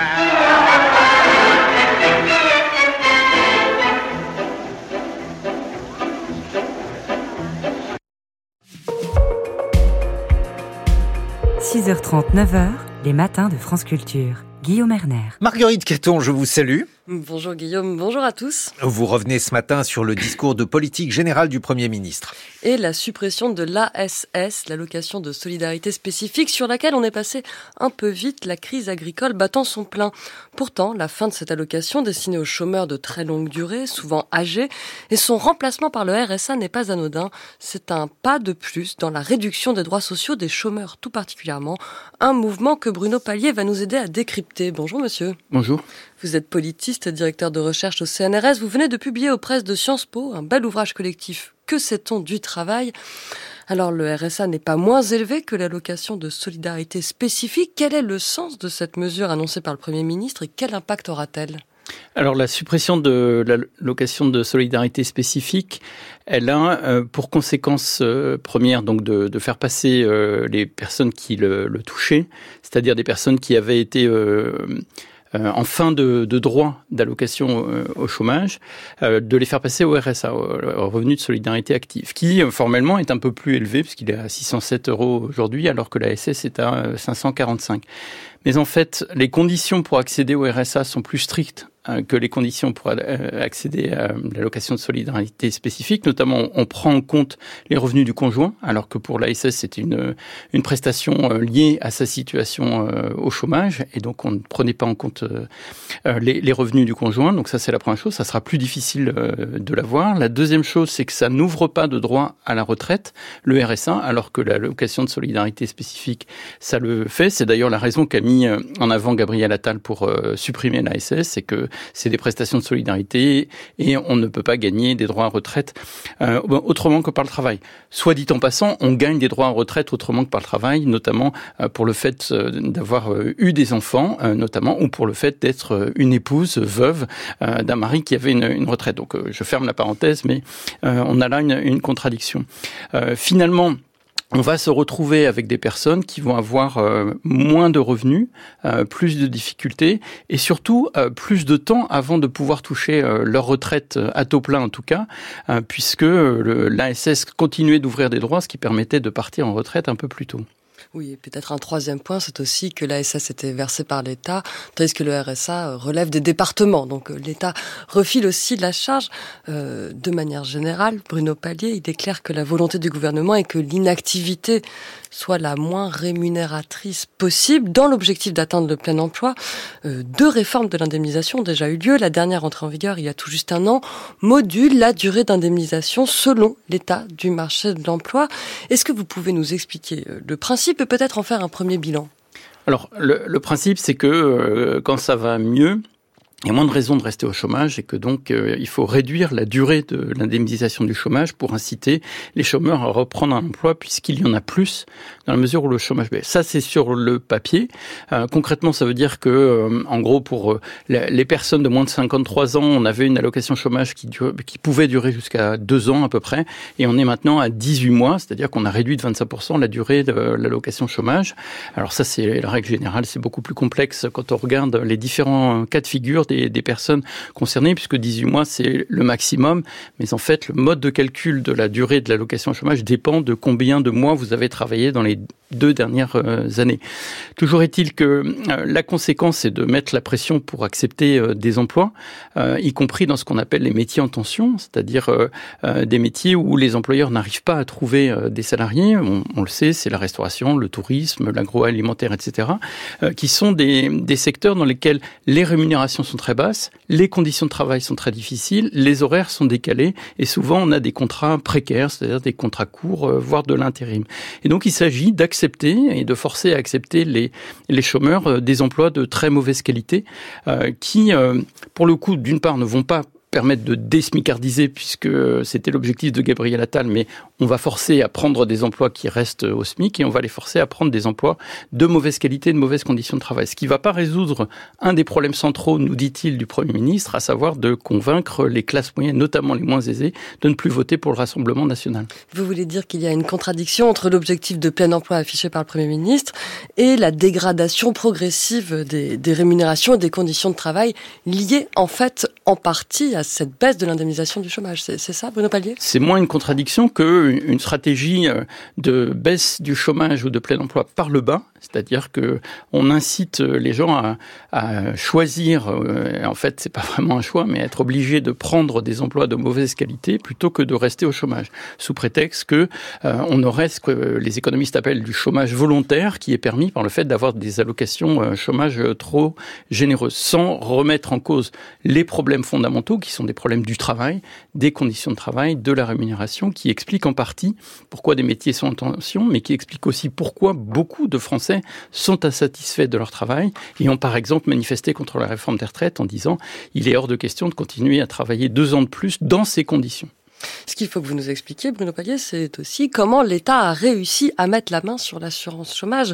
Euh, moi, dans ma tête, c'était un système autonome géré par les partenaires sociaux. Enfin, du moins, c'était le principe en, en 1958, et ce n'est visiblement plus du tout le cas à l'heure actuelle ce qui se passe, c'est qu'on a encore une situation où les partenaires sociaux, c'est-à-dire les organisations patronales et syndicales, sont censés négocier pour arriver à des décisions concernant euh, la durée, euh, le montant des indemnités, etc. Mais ces négociations sont de plus en, de plus, en plus encadrées. Il faut que les résultats des négociations soient en ligne avec euh, les grandes orientations du gouvernement et ses politiques d'emploi. Et si jamais les décisions des partenaires sociaux ne sont pas en ligne, alors le gouvernement met le régime, le, le système de l'assurance chômage en régime de carence, c'est-à-dire qu'il prend la main. Et c'est le cas depuis 2019, euh, où c'est le gouvernement qui décide. Alors ce qui s'est passé, en fait, c'est qu'en 2017, Emmanuel Macron a annoncé qu'il voulait changer l'esprit de l'assurance chômage pour la rendre universelle, c'est-à-dire que pas seulement les salariés puissent en bénéficier, mais aussi les travailleurs indépendants, euh, et que des gens qui démissionnaient avec un projet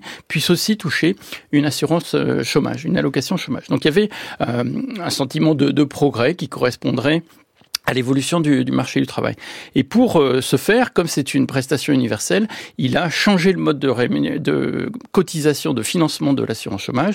On est passé de cotisation salariale payée sur les salaires à de la CSG, contribution sociale généralisée, que tout le monde paye. C'était censé être un gain du pouvoir d'achat pour les salariés. Ça l'a permis effectivement, puisque euh, il y a eu euh, une baisse des cotisations de 1,4%, ce qui a permis un, un, un, un, petit gain. Mais surtout, on a changé le mode de financement.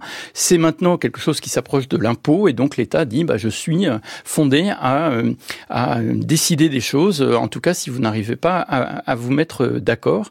Et on voit effectivement que l'État met énormément la pression sur le système d'assurance chômage pour aller dans la ligne de sa stratégie de réduction du chômage et de plein emploi par le bas.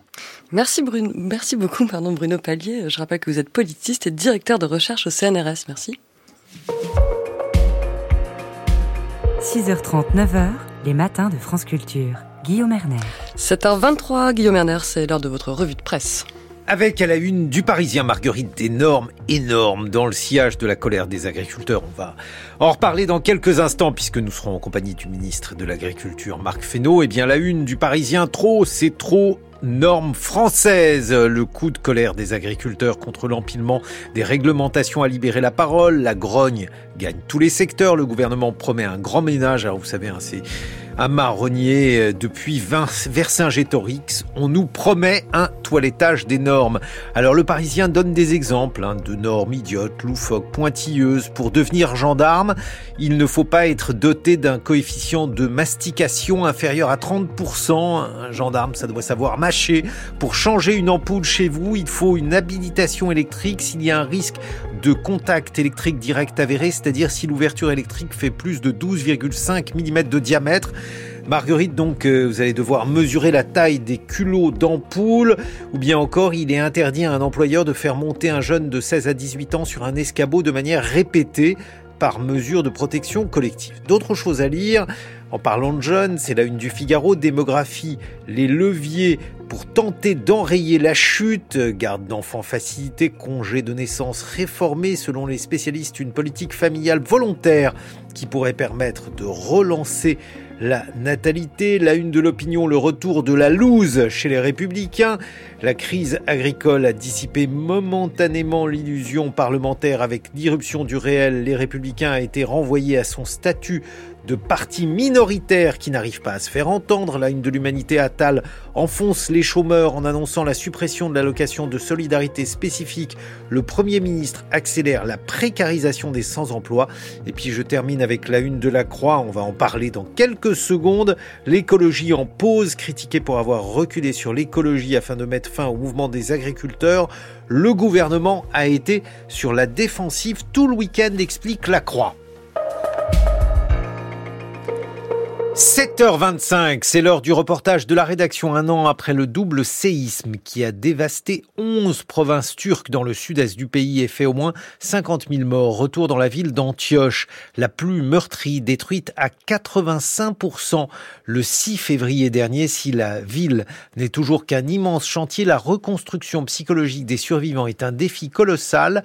Marie-Pierre Véraud s'est notamment rendue dans un centre ouvert par Médecins du Monde dans un quartier d'Antioche, soutenu par l'AE l'Agence française du développement. Bienvenue, je m'appelle Asle, je suis la coordonnatrice de Médecins de Monde Turquie. Comme vous voyez, il y a sept containers et puis on a un clinique psychologue. Il y a des gens qui viennent seulement partager les... tout ce que s'est passé ici et ils ont un trauma. C'est pas fini, c'est continue. Ça continue. Ilge attend de voir le psychologue.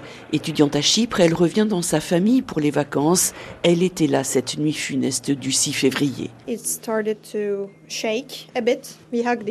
Ça a commencé à trembler et on s'est serrés les uns contre les autres. Puis tout est tombé.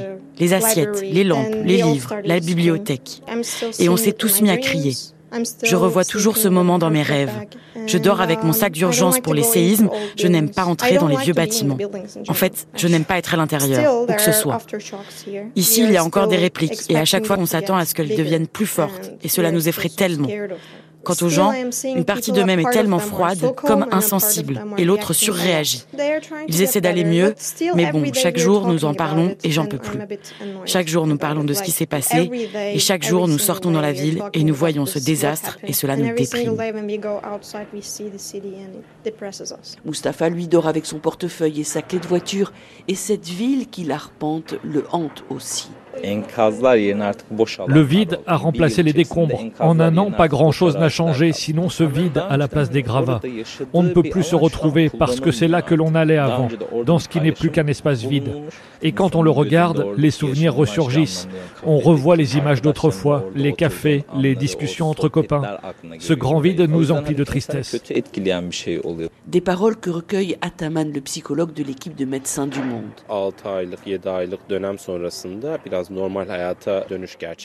C'est après 6-7 mois quand les gens ont commencé à trouver des lieux pour se poser que les troubles psychologiques sont apparus.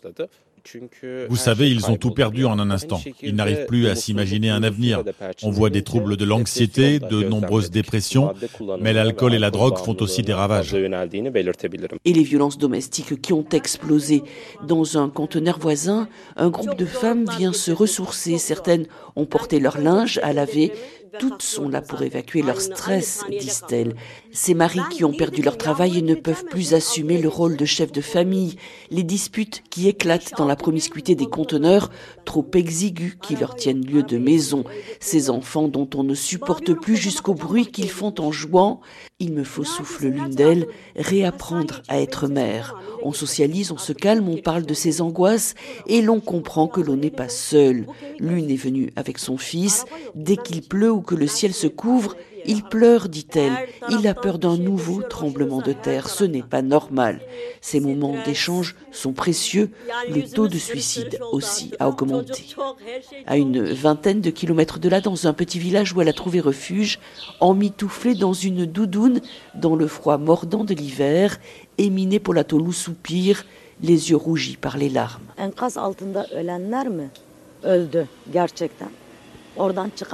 Qui sont ceux qui sont vraiment morts?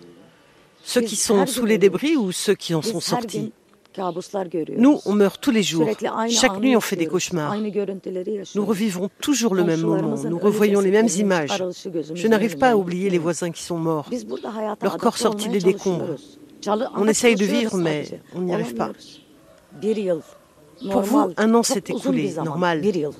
C'est long un an, mais pour nous, c'est comme si c'était hier. Le temps s'est arrêté. Les besoins sont immenses et la petite équipe de médecins du monde n'en couvre qu'une infime partie dans ce camp de containers, mais aussi avec une clinique mobile qui se rend dans les villages environnants. Le reportage de la rédaction était signé Marie-Pierre Véraud. Dans quelques instants, nous serons en compagnie de Marc Fesneau, ministre de l'Agriculture et de la Souveraineté alimentaire. On tentera de comprendre les mécanismes de sortie de cette crise agricole. 7h30 sur France Culture.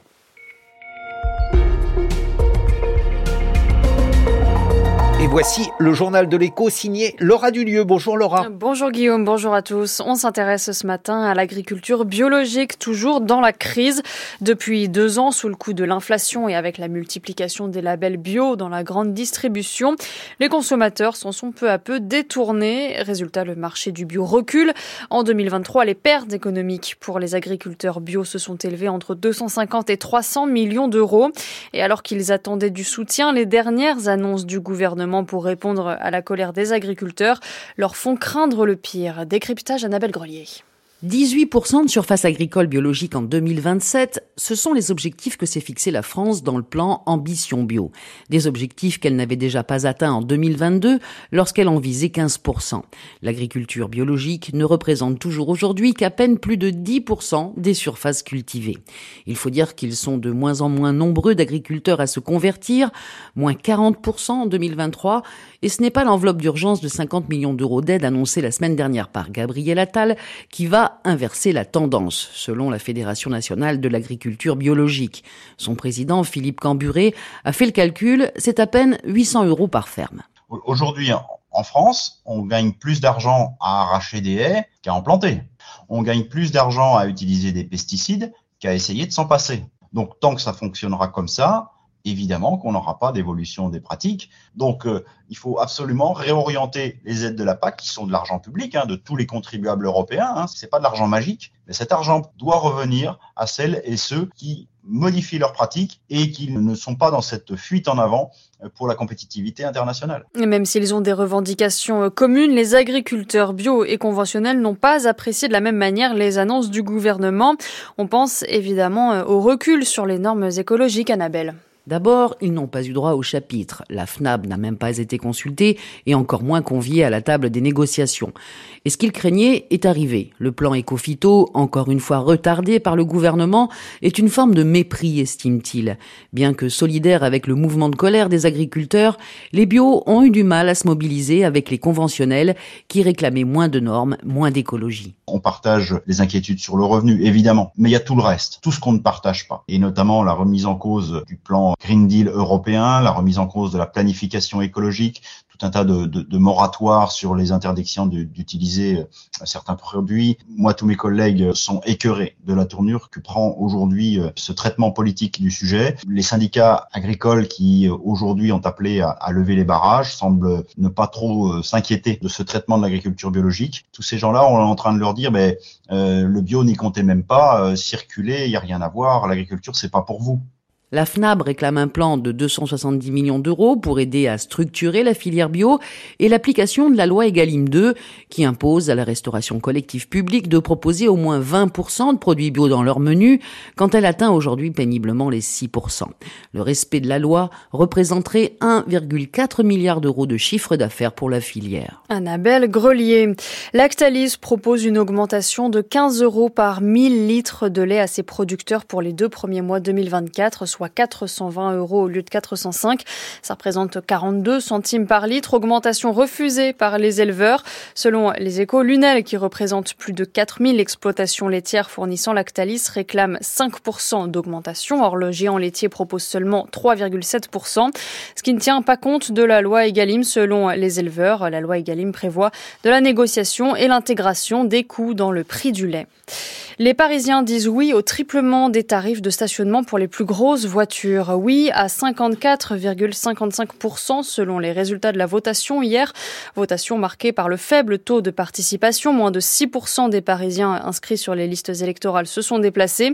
Il s'agit d'une proposition de la maire de Paris, Anne Hidalgo. Le projet prévoit 18 euros de l'heure de stationnement dans le centre de Paris, 12 euros dans les autres arrondissements pour les véhicules thermiques de plus d'une tonne 6, 2 tonnes s'ils sont électriques.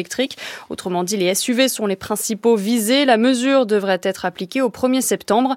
À noter que les résidents qui se gareront dans leur quartier et les professionnels dont les taxis ne seront pas concernés. 26 millions de dollars dérobés, ce n'est pas un braquage, mais une escroquerie via un deepfake, un enregistrement vidéo ou audio réalisé grâce à l'intelligence artificielle. Des escrocs se sont fait passer pour des cadres supérieurs d'une multinationale de Hong Kong. En l'occurrence, un employé de l'entreprise d'un centre financier a reçu des appels par visioconférence de quelqu'un se faisant passer pour un cadre et lui demandant de transférer l'argent vers des comptes bancaires. Des enquêtes sont en cours. Aucune arrestation n'a pour le moment eu lieu. Le Canada prolonge l'interdiction pour les investisseurs étrangers d'acheter des logements dans les villes canadiennes. Annonce du gouvernement hier qui maintient donc jusqu'en 2027 cette mesure en place depuis début 2023 pour faire face à la pénurie de maisons et d'appartements qui touchent le pays. Des exceptions restent prévues pour les réfugiés les résidents permanents ou pour certains étudiants internationaux et travailleurs temporaires. À noter que cette loi ne concerne pas non plus les logements touristiques. Dans le prochain journal, celui de 8 heures, Laura, on s'intéressera à l'avenir politique de François Bayrou qui attend aujourd'hui son jugement. Le patron du Modem a été jugé cet automne dans l'affaire des assistants parlementaires européens de l'UDF et du Modem. Le parquet a requis entre autres 30 mois de prison avec sursis. Nous reviendrons sur les événements au Sénégal après l'annonce du report de la présidentielle par Macky Sall. Et puis comment concilier écologie et performance économique, c'est le grand écart imposé au monde agricole. Or, selon une étude, investir dans une production agricole durable pourrait s'avérer économiquement rentable. Merci Laura Dulieu. 7h36, bah c'est la revue de presse internationale. Bonjour Catherine Dutu. Bonjour Guillaume, bonjour à toutes et à tous. Avec à la une ce matin une nouvelle bataille politique aux États-Unis sur l'immigration alors que les sénateurs américains sont parvenus hier à un accord lié aussi à l'Ukraine. Le camp démocrate a consenti à de sérieux tours de vis migratoires, mais le camp trumpiste est prêt à tout faire capoter pour des questions électoralistes, estiment le Washington Post et la BBC.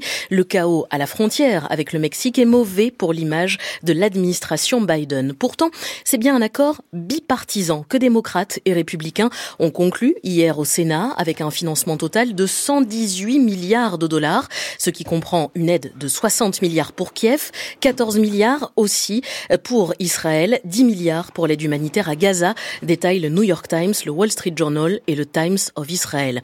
Une enveloppe de 20 milliards de dollars est également consacrée donc à la politique migratoire américaine, assortie de restrictions plus sévères dans le traitement des demandes d'asile, la possibilité par exemple de fermer la frontière avec le Mexique lorsque les passages dépassent les 5000 personnes par semaine, sachant que le mois de décembre a connu des pics à 10 000 arrivées par jour. En clair, cela signifierait que les migrants arrivant illégalement aux États-Unis ne seraient plus autorisés à y demander l'asile. Ils seraient expulsés peu de temps après, une rupture radicale avec la législation actuelle, selon le Washington Post et la BBC.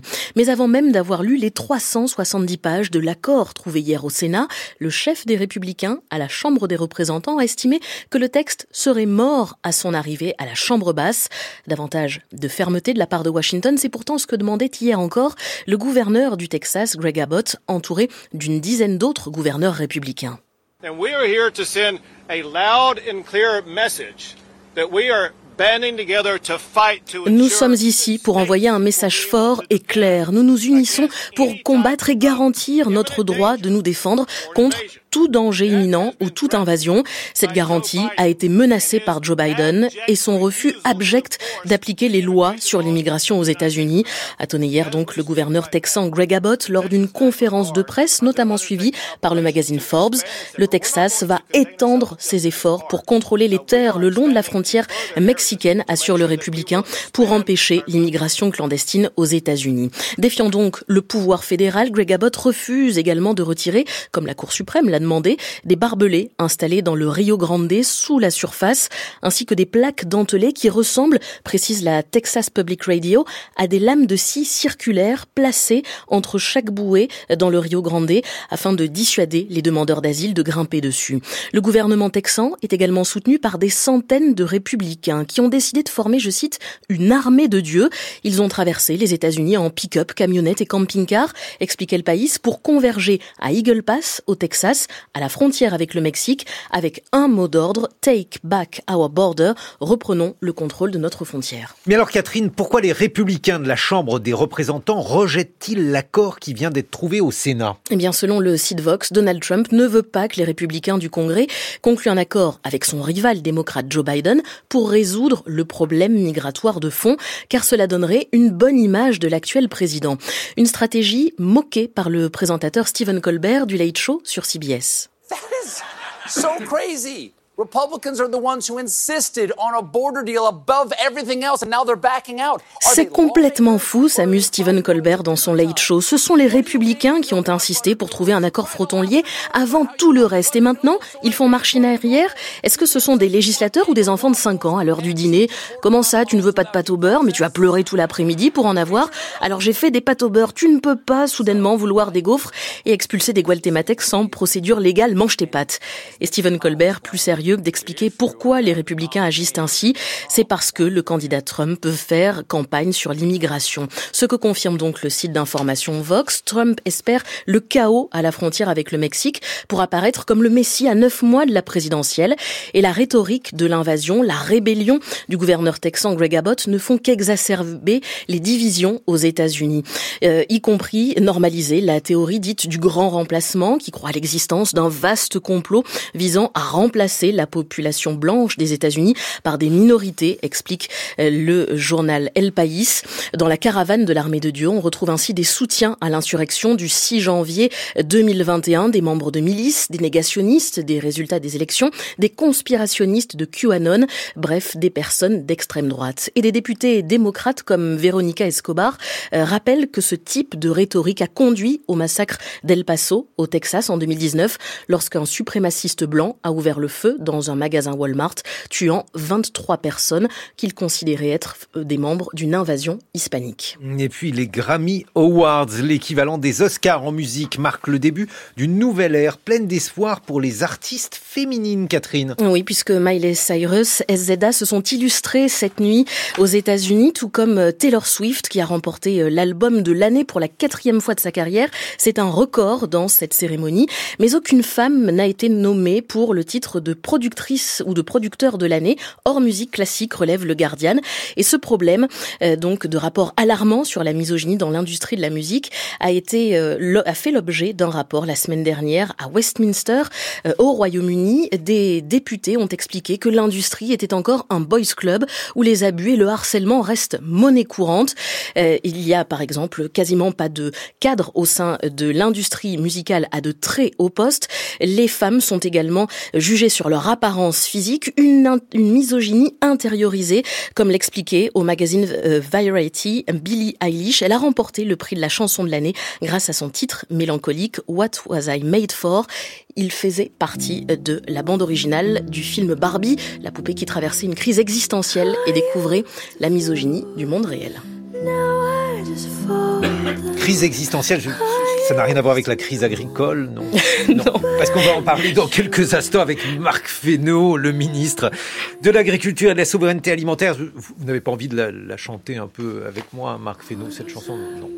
Cette chanson, je la connais pas, mais la crise agricole est peut-être une crise existentielle. Bon, on, va se retrouver dans quelques instants et on va évoquer euh, cette sortie de crise agricole, les décisions prises et euh, la manière dont celles-ci sont commentées aujourd'hui. Merci Catherine Dutu, 7h43 sur France Culture.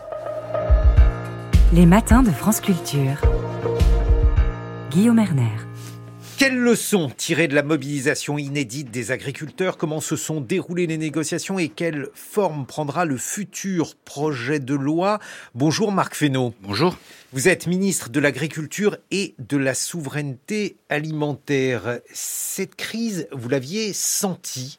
Apparemment, vous aviez alerté eh, le gouvernement et on ne vous a pas écouté, Marc Fesneau? Non, mais dans une crise euh, comme celle-là, de cette puissance-là, il y a la sédimentation de plusieurs années et de plusieurs sujets euh, qui n'ont pas pu être résolus. Euh. La première ministre Elisabeth Borne avait commencé à apporter un certain nombre de réponses euh, dès l'automne. Simplement, à un moment, une crise émerge parce qu'elle est la sédimentation d'une incompréhension. Il y, a une grande, il y a une grande incompréhension du monde agricole sur les politiques qui sont menées depuis des années, politiques nationales et politiques européennes. Et c'est le propre d'une crise que je dis souvent cela, qu'être un cri qui n'a pas été entendu. Mais la question n'est pas tant de savoir si ça aurait pu, dû être entendu avant. Ou... Bah, c'est important pour votre poids politique. Non, mais c'est important d'avoir vu les choses euh, et de discerner ce qui, est, ce qui sont les demandes du monde agricole. C'est important de, de l'avoir vu, effectivement. Est-ce que c'est important aussi Vous n'avez pas réussi à vous faire entendre? Non, parce que je sais pas du tout ça, je crois. Euh, dans le budget 2024, il y a 1,2 milliard de plus d'euros euh, à destination de plus d'argent nouveau, comme on dit, euh, à destination du monde agricole pour engager les transitions. Ça veut dire qu'on a été écouté. Ça veut dire que la question de la transition, elle, était, est bien, elle était bien au cœur de la politique. Euh, on avait déjà modifié euh, la loi Egalim par la voie d'une proposition parlementaire. Ça veut dire qu'on avait été écouté, etc., etc. Il y avait eu déjà des mesures sur la crise viticole. Donc, on est écouté on pèse dans les décisions évidemment, et en même temps il y a des choses qui se sédimentent. On voit bien qu'on a une, querelle qui est faite par le monde agricole, peut-être d'ailleurs pour une part euh, excessif sur la question de la politique agricole. On, on, va revenir là-dessus, mais le monde agricole, on a l'impression que cette crise a fait émerger des mondes agricoles. D'ailleurs, il y, en a un qui il y avait déjà est toujours mécontent, bien sûr, mais maintenant euh, le, grand public euh, le voit. On voit que euh, parmi ces mondes-là, et il y en a un qui est toujours mécontent, la Confédération paysanne. Et puis on voit aussi que finalement les intérêts de ces agriculteurs, Marc Fesneau, ils ne sont pas tous convergents entre ceux qui font du bio, les grandes exploitations, la FNSEA, le reste du monde agricole. Moi, je pense que l'erreur tragique serait de différencier le monde agricole. nous avons besoin d'une agriculture qui soit une agriculture de circuit court, euh, de proximité, euh, et nous avons besoin d'une agriculture aussi puissante pour aller euh, sur les marchés export. La puissance agricole française, et quand vous regardez d'ailleurs dans les autres pays européens, les, agricultures, en tout cas qui, sont à l'aise avec avec leur, euh, leur perspective, c'est des agricultures qui assument leur diversité. Si on commence à opposer les modèles, euh, à la fin, tous les modèles perdent. Parce que vous voyez bien que ça commence par tel type d'agriculture et à la fin, de toute façon, ça ne, ça ne suffit pas. Et c'est ce qui s'est passé depuis des années. Et je proposerais assez volontiers d'être en rupture avec cette stratégie qui était une stratégie d'opposition des mondes, du monde agricole. Nous sommes Est-ce que c'est pas un vœu pieux, ça, oui, Ce n'est pas du tout un vœu pieux. Nous sommes bien qu'il y a des agriculteurs qui s'en sortent pas du ah, Mais c'est un autre sujet. Non, mais, dans ces modèles agricoles. Mais dans, dans, dans, chacun de ces modèles, il y a des agriculteurs qui s'en sortent pas. Dans le bio, il y a des agriculteurs qui s'en sortent aujourd'hui.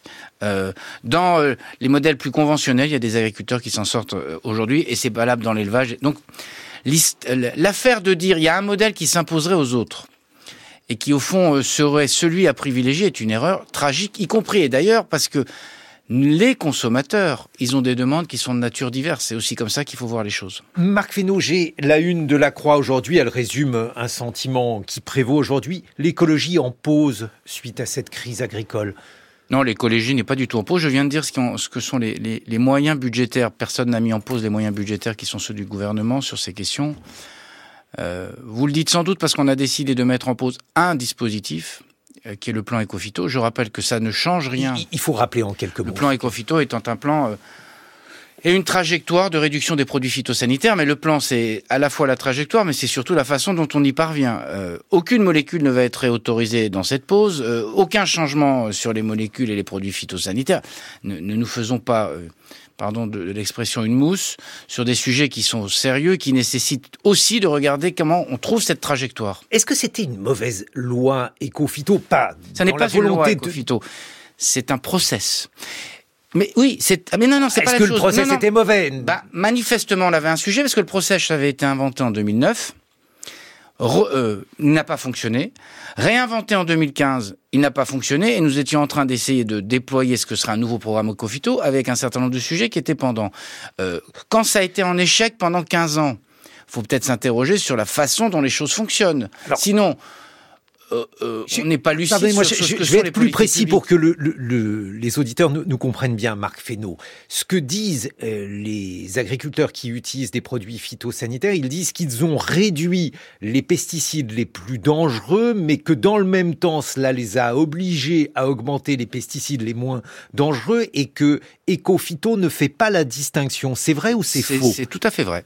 C'est-à-dire que Ecofito, contrairement à l'autre indicateur qui est un indicateur européen, il ne vient pas pondérer la réduction de la dangerosité du produit. Or, si on est un peu rationnel et scientifique, la priorité, c'est de réduire les produits qui ont le plus d'impact sur la santé ou l'environnement. Or, dans ce dispositif aujourd'hui, l'indicateur tel qu'il est construit, si vous faites un passage avec un produit toxique, c'est mieux valorisé que si vous faites deux ou trois passages avec un produit qui ne pose pas de problème de alors, toxicité. Puisqu'on est d'accord là-dessus, pourquoi tout simplement ne, pas changer éco-phyto et faire une pondération? Mais c'est exactement ce qu'on va faire dans les semaines qui... Et c'est pour ça qu'on a besoin de cette pause. Pourquoi? Alors ça sera fait en trois semaines? Bah, on a, on a, pour une raison simple, c'est qu'on a un indicateur européen qui ressemble un peu à ce que je viens de vous dire. Donc, en trois semaines, ça sera fait. Laissez-moi juste dire deux choses. La première, c'est que si on veut comparer en européen les trajectoires, vaut mieux qu'on ait le même indicateur. Sinon, on va, on va comparer des choux et des carottes. Et donc, on va dire n'importe quoi, comme ça peut arriver parfois sur ces sujets-là. Deuxième élément, il y avait quelque chose d'un peu totémique, puisque l'indicateur français avait été inventé en France, produit en 2009. Euh, la question, c'est pas, c'est de ça dont il faut sortir. C'est aussi des totems, y compris sur les questions écologiques. La question, c'est est-ce qu'on est en capacité de trouver une trajectoire et d'inciter à réduire les produits avec le plus de toxicité ou de risque, qui restent autorisés par ailleurs, hein, ou, ou pas.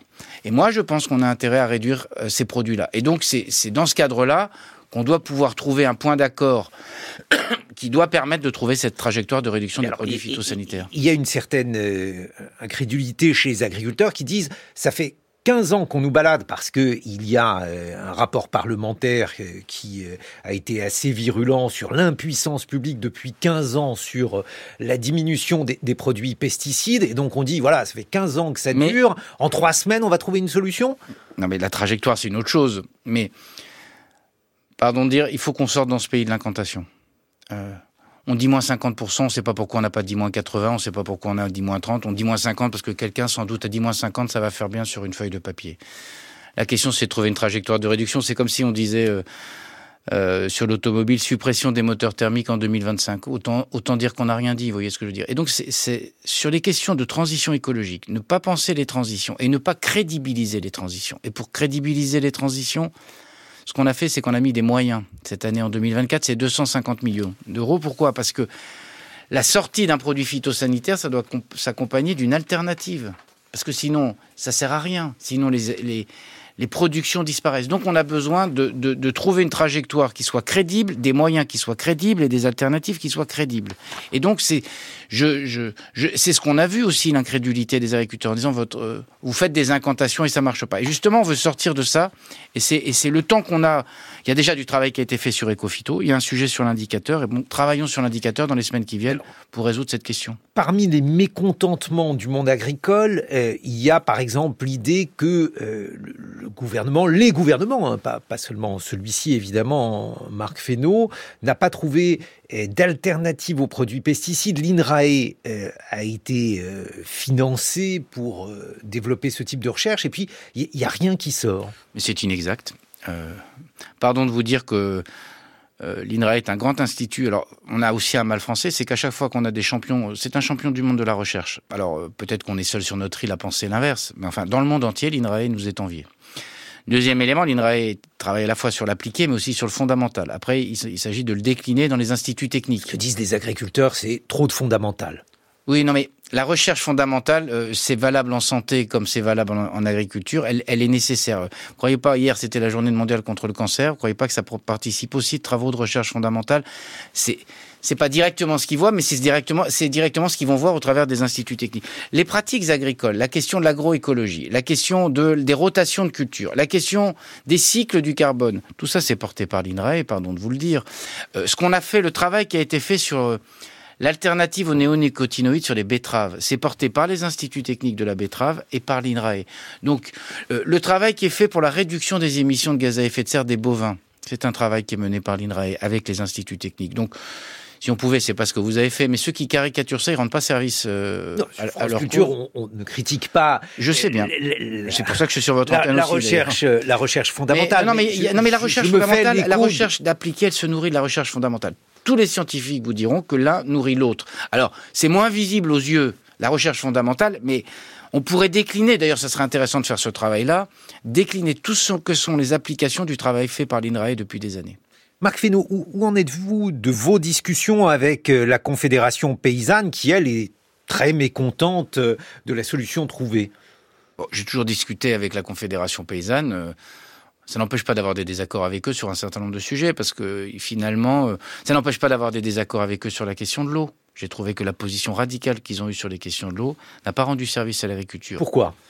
Parce que cette idée qu'à un moment, il ne fallait pas se poser la question de la gestion du cycle et de l'arythmie de la pluviométrie et de s'arc-bouter contre tel ou tel ouvrage était une erreur tragique pour les méga-bassines, par exemple? On appelle pour certains les méga-bassines ou les réserves de substitution. Pourquoi? Parce que quand les études démontrent l'intérêt de ces, ces, affaires, quand vous allez voir ce qui s'est passé en Vendée, ça fait 15 ans de recul. En Vendée, les, les associations environnementales locales reconnaissent que ça a plutôt amélioré la situation des marais et des nappes que dégrader la situation des marais et des nappes. Pourquoi? Parce que vous évitez des prélèvements en été, là où il manque de l'eau, pour y substituer des prélèvements en hiver, là où ça déborde. Il suffit d'aller en Vendée dans les jours euh, précédents, dans les jours qui viennent, pour voir à quel point les nappes débordent, pour pas employer un autre mot.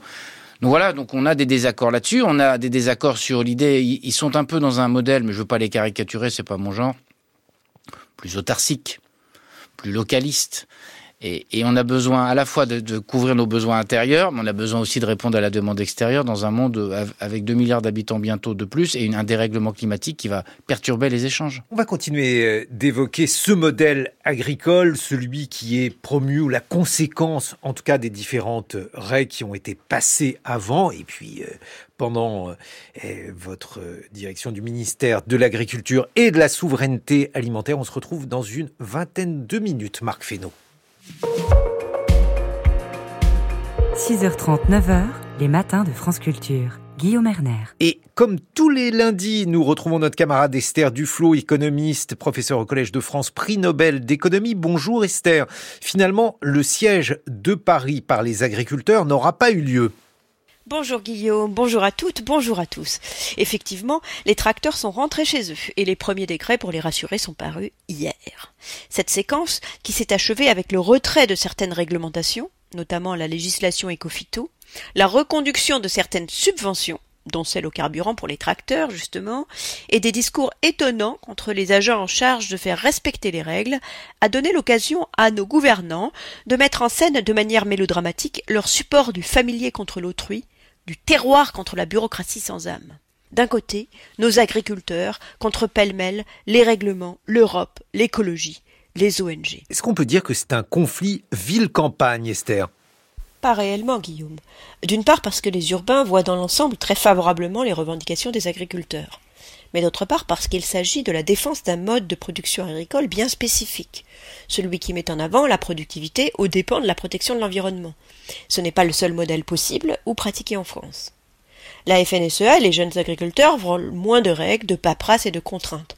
Mais ils veulent aussi continuer à être soutenus sur les prix de leur production et payer moins pour le carburant. Or, si on veut passer à une agriculture plus responsable, soit il faut mandater les changements via les règles, soit il faut donner les bonnes incitations aux fermiers par les prix, pour décourager la surproduction et encourager le bio par exemple. En cédant sur les deux tableaux en même temps, le gouvernement acte que le secteur doit pouvoir continuer à produire le plus possible, même avec des stratégies qui ne sont pas soutenables à long terme. Y a-t-il une exception agricole française, comme l'a dit le Premier ministre Gabriel Attal devant l'Assemblée nationale? En fait, Guillaume, la difficulté de faire évoluer l'agriculture, même quand un modèle productiviste en aurait besoin, n'est pas propre à la France. Prenons l'exemple de la région du Punjab au nord de l'Inde. C'est une région aride où la culture du riz n'est pas une tradition. Il était quasiment absent dans la région jusqu'au début des années 70 et a explosé dans les années 70 et 80 alors que l'Inde essayait d'atteindre l'autosuffisance alimentaire. Avec 1,5% de la surface du pays, le Punjab produit aujourd'hui 30% de sa nourriture. La culture du riz au Punjab est fortement soutenue par le gouvernement. D'une part, tout le riz produit immédiatement acheté à un prix minimum qui est 50% plus élevé que le coût de production. D'autre part, l'électricité qui sert à alimenter les pompes est entièrement gratuite. Or, le riz grandit les pieds dans l'eau et la tête au soleil, et a donc besoin d'une grande quantité d'eau. Les agriculteurs pompent donc en masse. Le problème est que la nappe phréatique se vide une fois et demie plus vite qu'elle ne se remplit. Dans 90 des 153 cantons de l'État, les ressources d'eau souterraines seront entièrement épuisées d'ici 10 ans si l'utilisation continue au même rythme. Pour empirer les choses, les fermiers du Punjab brûlent les déchets de la production de riz, qui produit des nuages de pollution qui empoisonnent la ville de Delhi et asphyxient littéralement ses habitants. Ça paraît assez terrible. Esther, est-ce que le gouvernement essaye de faire quelque chose? Eh bien justement, Guillaume, il essaie, mais il a du mal. Dans l'État du Punjab, plusieurs gouvernements sont tombés sur la question de la tarification de l'électricité, même en promettant des compensations aux fermiers. L'État s'est par ailleurs fait épingler par la Cour suprême qui lui reproche de ne pas faire respecter du tout l'interdiction de brûler les résidus. Et le gouvernement fédéral, lui, n'a pas encore réussi à réformer le système de prix minimum garanti. Rien ne change donc, et pendant ce temps, la nappe phréatique s'épuise et les habitants de la capitale étouffent. Il n'y a pas d'exception agricole, juste une logique politique, Guillaume. Quand un secteur est fortement subventionné pendant des années au nom de la souveraineté alimentaire, lui enlever ses privilèges est difficile, même quand ces privilèges ne font plus sens. Cela ne peut se faire que si les paysans sont suffisamment compensés, et surtout s'ils ont confiance que ces compensations seront versées. Sinon, le statu quo est trop précieux pour être abandonné, c'est vrai en Inde et en France également. Merci beaucoup Esther Duflo, 8 heures sur France Culture.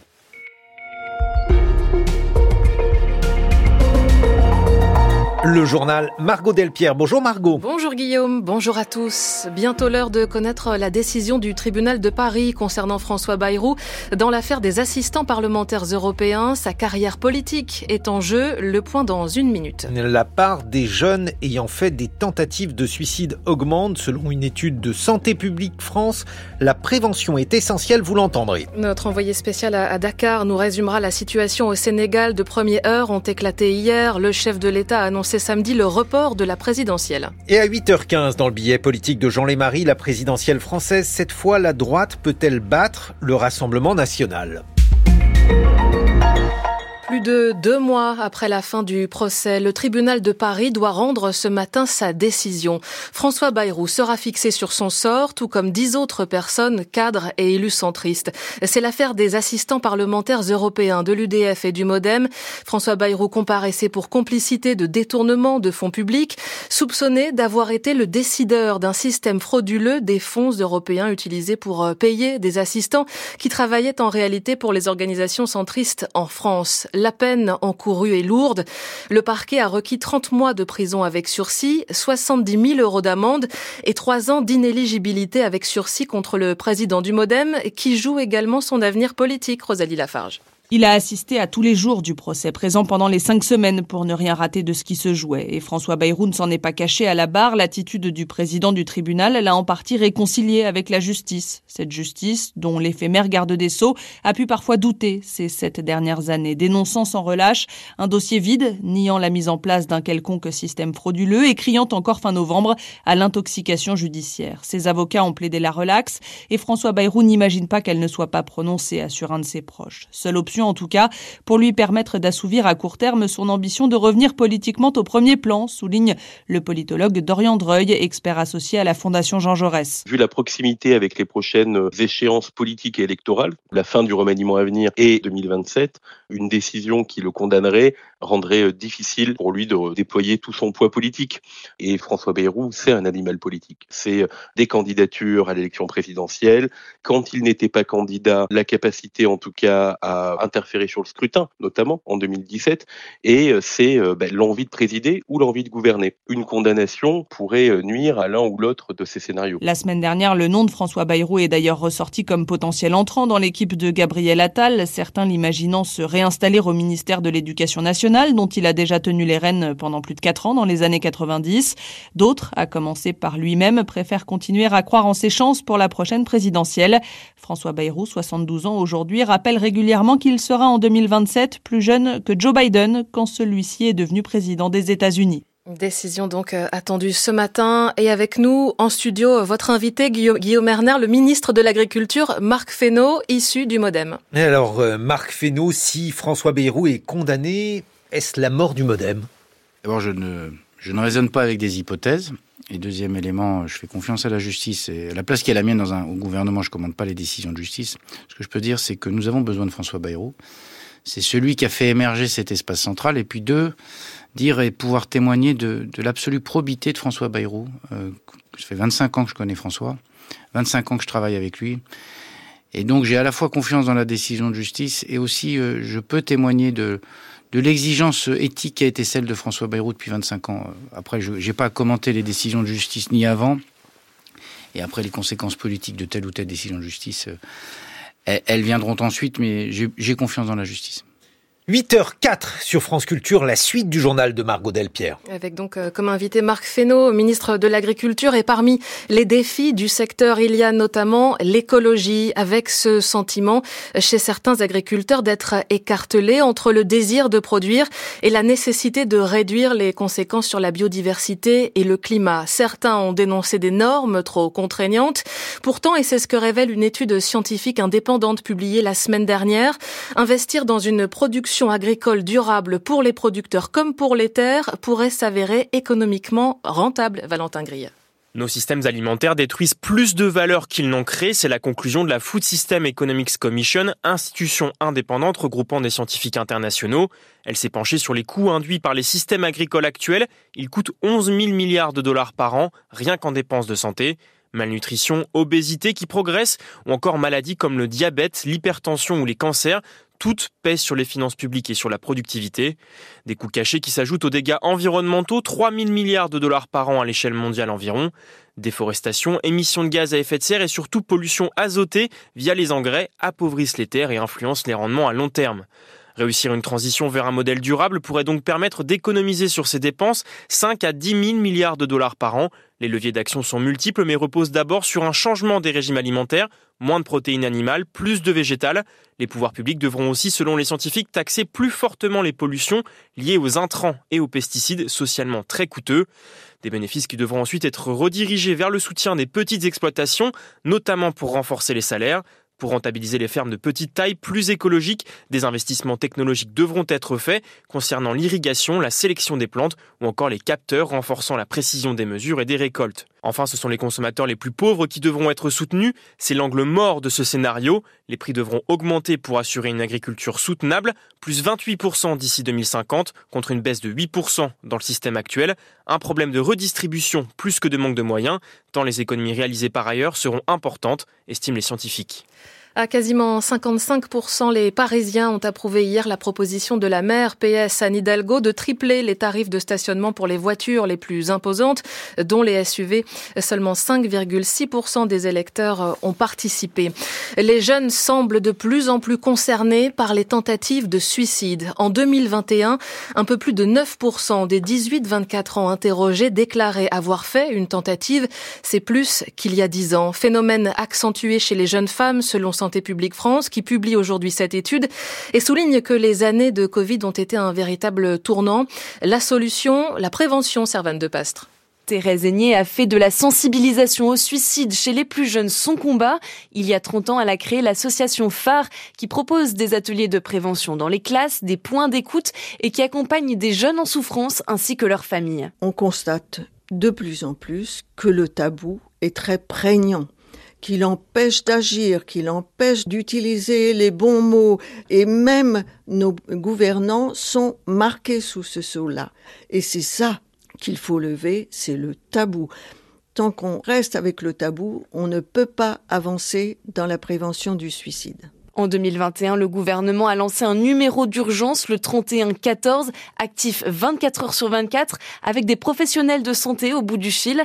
Le dispositif Vigilance, lui, permet de maintenir le contact avec des personnes ayant fait une tentative de suicide, mais ces mesures ne sont pas suffisantes pour Thérèse face au mal-être qui touche des enfants de plus en plus jeunes et qui peut être difficile à détecter. Nous avons besoin d'une vraie politique nationale de prévention du suicide qui passe par différentes actions surtout, me semble-t-il, au niveau de l'éducation nationale, mais aussi auprès des parents pour les aider. Ce qui n'est pas le cas aujourd'hui, il n'y a pas de ministère de la famille, l'éducation nationale, ce sont des actions très morcelées. Il y a donc toute une politique à mener qui n'est pas faite aujourd'hui en face d'une situation qui est quand même très dramatique. Selon l'Organisation mondiale de la santé, le suicide est la troisième cause de mortalité chez les 15-19 ans. 8h09 sur France Culture, la suite du journal de Margot Delpierre. L'Union africaine appelle ce matin le Sénégal au dialogue. Oui, la tension est grande depuis samedi et l'annonce par le président sénégalais Macky Sall. Il reporte l'élection présidentielle prévue le 25 février sans pour l'instant fixer une autre date. Antoine Gignot, vous êtes à Dakar. Bonjour. Bonjour. Et hier, de premières violences ont eu lieu entre manifestants et forces de sécurité. Une vague de colère dirigée contre le président. Ce report des élections au moment où la campagne électorale devait commencer est vécu ici comme une provocation, une manière de se maintenir au pouvoir pour celui qui l'été dernier a déjà tenté de négocier un troisième mandat. Il nous avait promis qu'il allait faire deux mandats de cinq ans. Il nous a menti. Et nous, il veut qu'on reste tranquille. On ne peut pas l'admettre. On vit dans la précarité, on vit dans l'extrême pauvreté. Il faut qu'on se batte pour notre liberté. C'est pour la liberté définitive du Sénégal. Tous les présidents qui sont passés là sont aux commandes des Occidentaux. Nous, on veut prendre notre indépendance définitive. Ce discours des militants qui parlent d'impérialisme économique, de mainmise de la France sur l'Afrique, c'est celui d'Ousmane Sonko. Le principal opposant dans cette élection n'a pas été autorisé à se présenter. Il est en prison, son parti a été dissous, mais son remplaçant, également incarcéré, fait campagne depuis sa cellule et mobilise massivement les jeunes. Et aujourd'hui, les députés se réunissent en séance plénière pour examiner ce report des élections. Ils pourraient les repousser au 25 août, Antoine. C'est la date qui est avancée par les députés de la majorité, mais le 25 août, c'est au milieu de l'hivernage sénégalais, autrement dit au milieu de la saison des pluies, avec des écoles inondées, des routes inaccessibles, des difficultés pour trouver les bureaux de vote, et l'opposition craint que ces difficultés techniques conduisent à prolonger le mandat de Macky Sall jusqu'à la fin de l'année. Plusieurs recours doivent être déposés dans les jours qui viennent. Le code électoral sénégalais précise qu'un décret de modification d'une élection doit être publié au moins 80 jours avant le scrutin scrutin. Antoine Gignot, envoyé spécial de Radio France à Dakar. Deux jours de deuil national sont décrétés au Chili à partir d'aujourd'hui. Les autorités ont compté 112 morts après les incendies. Le bilan risque de s'alourdir. Les feux touchent depuis la fin de semaine dernière plusieurs zones de la région de Valparaiso sur le littoral central. Près de 26 000 hectares ont été réduits en cendres, plusieurs milliers de maisons détruites. La région est toujours en état d'urgence et ce matin encore, un couvre-feu est appliqué dans des communes les plus affectées pour permettre les évacuations, la circulation des secours, mais aussi éviter les pillages. À Santiago, Naila de Rouanet. Il s'agit de l'incendie le plus meurtrier jamais enregistré au Chili. Des centaines de familles ont tout perdu, leurs affaires, leurs maisons ont complètement été dévorées par les flammes. C'est le cas de Marcela qui montre à la télévision chilienne l'ampleur des dégâts. Deux murs noircis tiennent encore debout, mais au sol il n'y a qu'un amas de tôle. Seul son four n'a pas été complètement brûlé. C'est comme s'il y avait eu une bombe atomique. C'est indescriptible. Personne ne réalise vraiment ce qu'il s'est passé, dit Marcela qui se souvient de l'arrivée de l'incendie. Là, dans la rue, c'était des flammes gigantesques. Des voisins sont morts brûlés en essayant de s'échapper.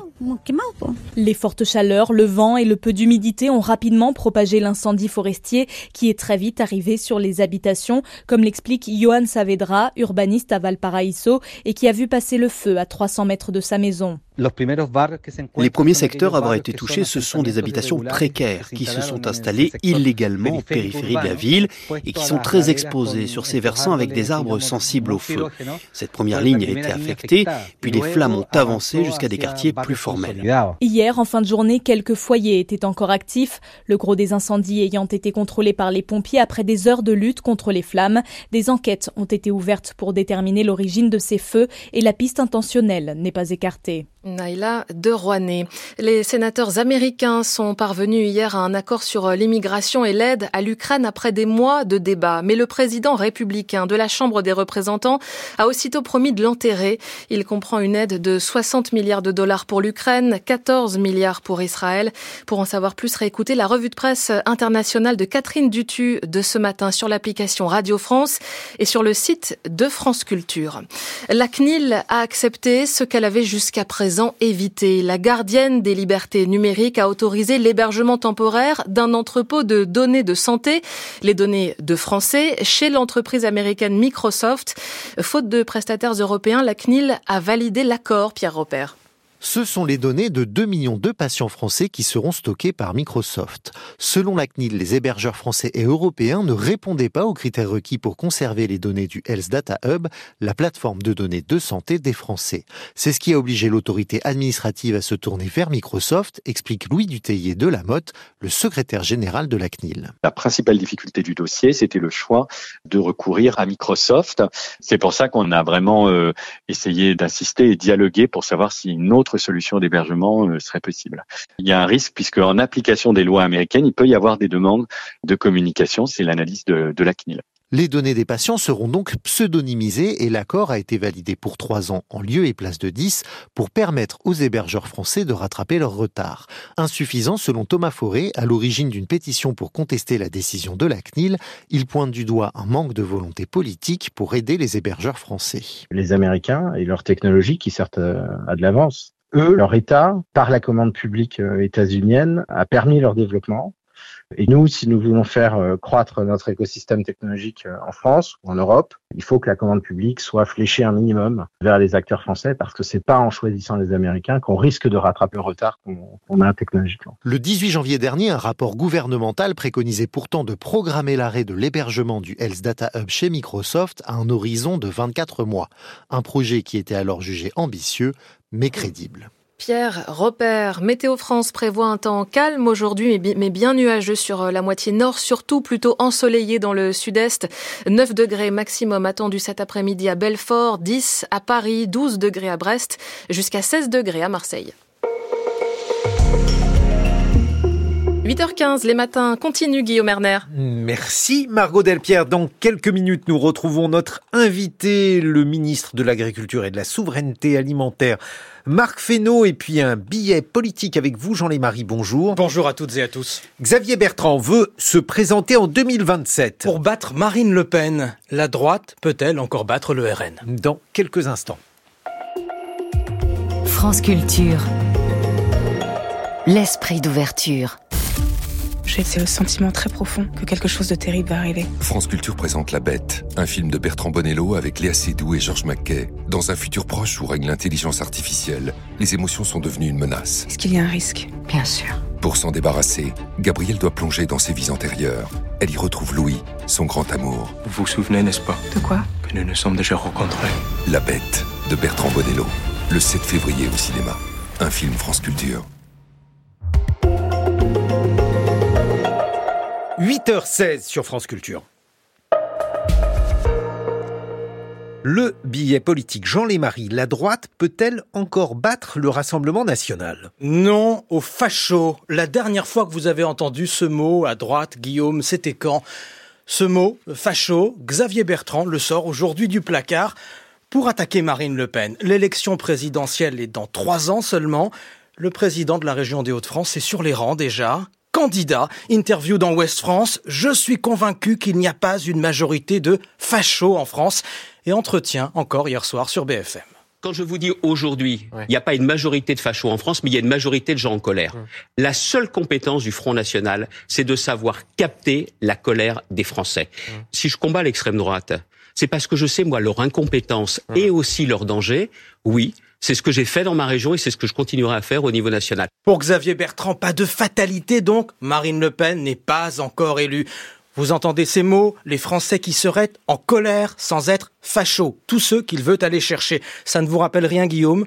Jean-Luc Mélenchon, à gauche, qui cherchait déjà à convaincre ceux qu'il appelle les fâchés, pas fachos. La comparaison s'arrête là.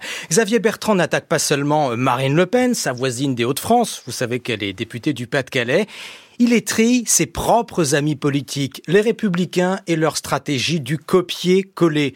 Les propositions du Rassemblement national, parfois reprises mot à mot, sur l'immigration, sur l'état de droit, c'est flagrant. Dans sa famille, il a un adversaire, Laurent Vauquier, le candidat pressenti de LR, toujours bloqué en bas des sondages. Entre ces deux-là, pas de cadeau. Xavier Bertrand veut donc jouer une autre partition. Il essaie de se distinguer. Une droite classique qui parle d'autorité, de travail, de pouvoir d'achat, des classes moyennes. Une droite qui répète les salaires sont trop faibles, les charges trop élevées. Du classique, vraiment. Quelles sont les chances de Xavier Bertrand? Aujourd'hui, euh, très limitées. Il revient de loin. Rappelez-vous les primaires à droite en 2021. Il avait fini quatrième, même pas qualifié pour le second tour de ces primaires. Valérie Pécresse était devenue la candidate de la droite avant de mordre la poussière à son tour.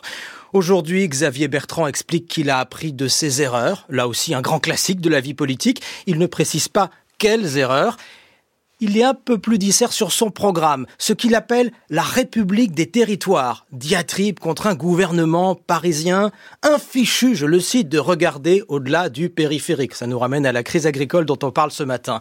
Procès en déconnexion contre une élite qui serait incapable d'anticiper les crises si loin du quotidien des Français. Pour Xavier Bertrand, la colère, la fameuse colère, vient de là d'abord. Il veut la capter et l'incarner. Mais quel espace politique lui reste-t-il? Depuis 2017, et encore plus depuis 2022, tout a bougé. La droite est à la fois éparpillée et écartelée. Emmanuel Macron recrute ses ministres chez les anciens sarkozystes. Dans ses discours, le chef de l'État utilise les marqueurs de la droite. Les républicains ne savent plus sur quel pied danser. C'est le but. Entre Emmanuel Macron et Marine Le Pen, la droite est désorientée. Xavier Bertrand peut-il desserrer les taux, réinventer une droite plus sociale qui ne parle pas uniquement d'immigration, d'insécurité, une droite moins libérale que François Fillon ou Valérie Pécresse? Finalement retrouver l'esprit de Nicolas Sarkozy, version 2007, pas 2012. C'est son pari, il peut essayer, mais pour l'instant, disons-le clairement, il n'a pas d'espace, seulement un trou de souris. Le premier parti de droite, celui qui prétend parler au nom des travailleurs, celui qui attire le plus les ouvriers, les employés, ce n'est pas les républicains, c'est le Rassemblement national. Eh bien, nous allons faire réagir notre invité à ce que vous venez de dire, Jean Lémarie, dans ce billet politique 8h20. 6h30, 9h, les matins de France Culture. Guillaume Erner. Notre invité, c'est Marc Fesneau, ministre de l'Agriculture et de la Souveraineté alimentaire. Mon camarade Jean Lémarie, dans son billet politique, vient d'évoquer la popularité du, du Rassemblement national. On l'a vu pendant la crise agricole, Jordan Bardella semblait extrêmement populaire parmi les agriculteurs. Euh, qu'est-ce que ça vous inspire, Marc Fesneau? Bah, il venait essayer de capter la colère du monde agricole. Alors, c'est pas en toute occasion, le Rassemblement national vient essayer de capter la colère. Il semblait populaire, il semblait aussi perdu des réponses qu'il avait apportées, parce qu'au-delà de, c'est la faute de l'Europe et c'est la faute des normes. Je, je vois mal les réponses qu'apportait euh, M. Bardella. Il s'adressait parfois à des, à des des céréaliculteurs euh, pour qui la moitié de leur production sort des frontières de la France et à qui ils disaient dans le même temps euh, il faut le repli sur soi et l'autonomie sur soi-même et la voie et le, et le chemin pour l'agriculture. Donc euh, savoir capter la colère, savoir la percevoir, essayer parfois d'en jouer, c'est une chose à la vérité, les expériences, y compris historiques, nous montrent que généralement, savoir capter la colère, ce n'est pas résoudre les fondements de la colère. Et c'est ça qui est le travail que nous avons à faire, nous, qui sommes en situation de responsabilité, et puis ceux qui appellent, qui souhaitent aussi accéder à des responsabilités. Il faut jamais se laisser aller euh, sur le terrain de la démagogie et de la facilité. J'ai vu d'autres responsables publics le faire. Je pense à Madame Royal sur les questions euh, de tomates espagnoles. Je trouve que la facilité. Pourquoi vous trouvez qu'elles ont du goût, les tomates espagnoles? C'est pas la question du goût. Elle a dit factuellement que les Espagnols ne respectaient pas euh, les normes bio. Euh, jetant la vindicte populaire, un, partenaire important, éminent, euh, ce sont nos frères européens. quand vous commencez à vous mettre sur ce chemin-là, vous vous mettez sur un drôle de chemin. Après, la question du goût des tomates, c'est la question de la saisonnalité des tomates, vous le savez comme moi. les tomates du mois de janvier n'ont pas le goût des tomates du mois de juillet, mais c'est pas pas leur nationalité qui fait leur goût, c'est leur saisonnalité qui fait leur goût. Et donc, je trouve que cette façon euh, d'attaquer le projet européen dans ses fondements. Quand on fait ça et qu'on s'appelle Madame Royal, il n'y a pas besoin de Monsieur Bardella. Elle, rend service à cette théorie et cette thèse-là. Et quand on sait l'histoire qu'on a avec les Espagnols, y compris le commerce qu'on a avec les Espagnols, ça a fait beaucoup d'émotions euh, dans ce pays. Je le comprends. C'est comme si on avait dit euh, la pomme française, la betterave française. Il y a quelque chose de très insultant, de très faux. Euh, et puis deux, c'est une espèce de truc euh, qui consiste à, jeter l'opprobre sur le bio en disant bah méfiez-vous, le bio espagnol n'est pas le bio français. Et à la fin, vous verrez, ça sera méfiez-vous, le bio français, c'est pas du bio. Et donc je trouve que ce poison là est un poison absolument toxique dans les opinions publiques. Et Madame Royal, euh, emboîtant le pas de Monsieur Bardella d'ailleurs, euh, malheureusement, euh, fait, rend pas service à la cause. Marc Fesneau, pourquoi ne pas profiter de cette crise justement pour ne pas aller dans le mieux-disant à l'échelle européenne, puisqu'on s'en prend à l'Europe, alors sur euh, Ecofito, sur Egalim, on a vu que Egalim était contourné également par euh, différents biais à l'échelle européenne. Vous avez trois semaines pour agir. Est-ce que, par exemple, pendant ces trois semaines, vous pourriez euh, essayer de relever les normes européennes au niveau français? Euh, Essayons de nous donner les temporalités raisonnables et possibles, et puis celles qui sont un peu plus lointaines. Un, un européen, ce n'est pas l'affaire de trois semaines. Chacun le sait. Euh, les trois semaines qui, nous amènent au salon, parce qu'au fond c'est ça l'objectif, c'est de, regarder tout ce qui peut être fait, fait notamment en termes de simplification.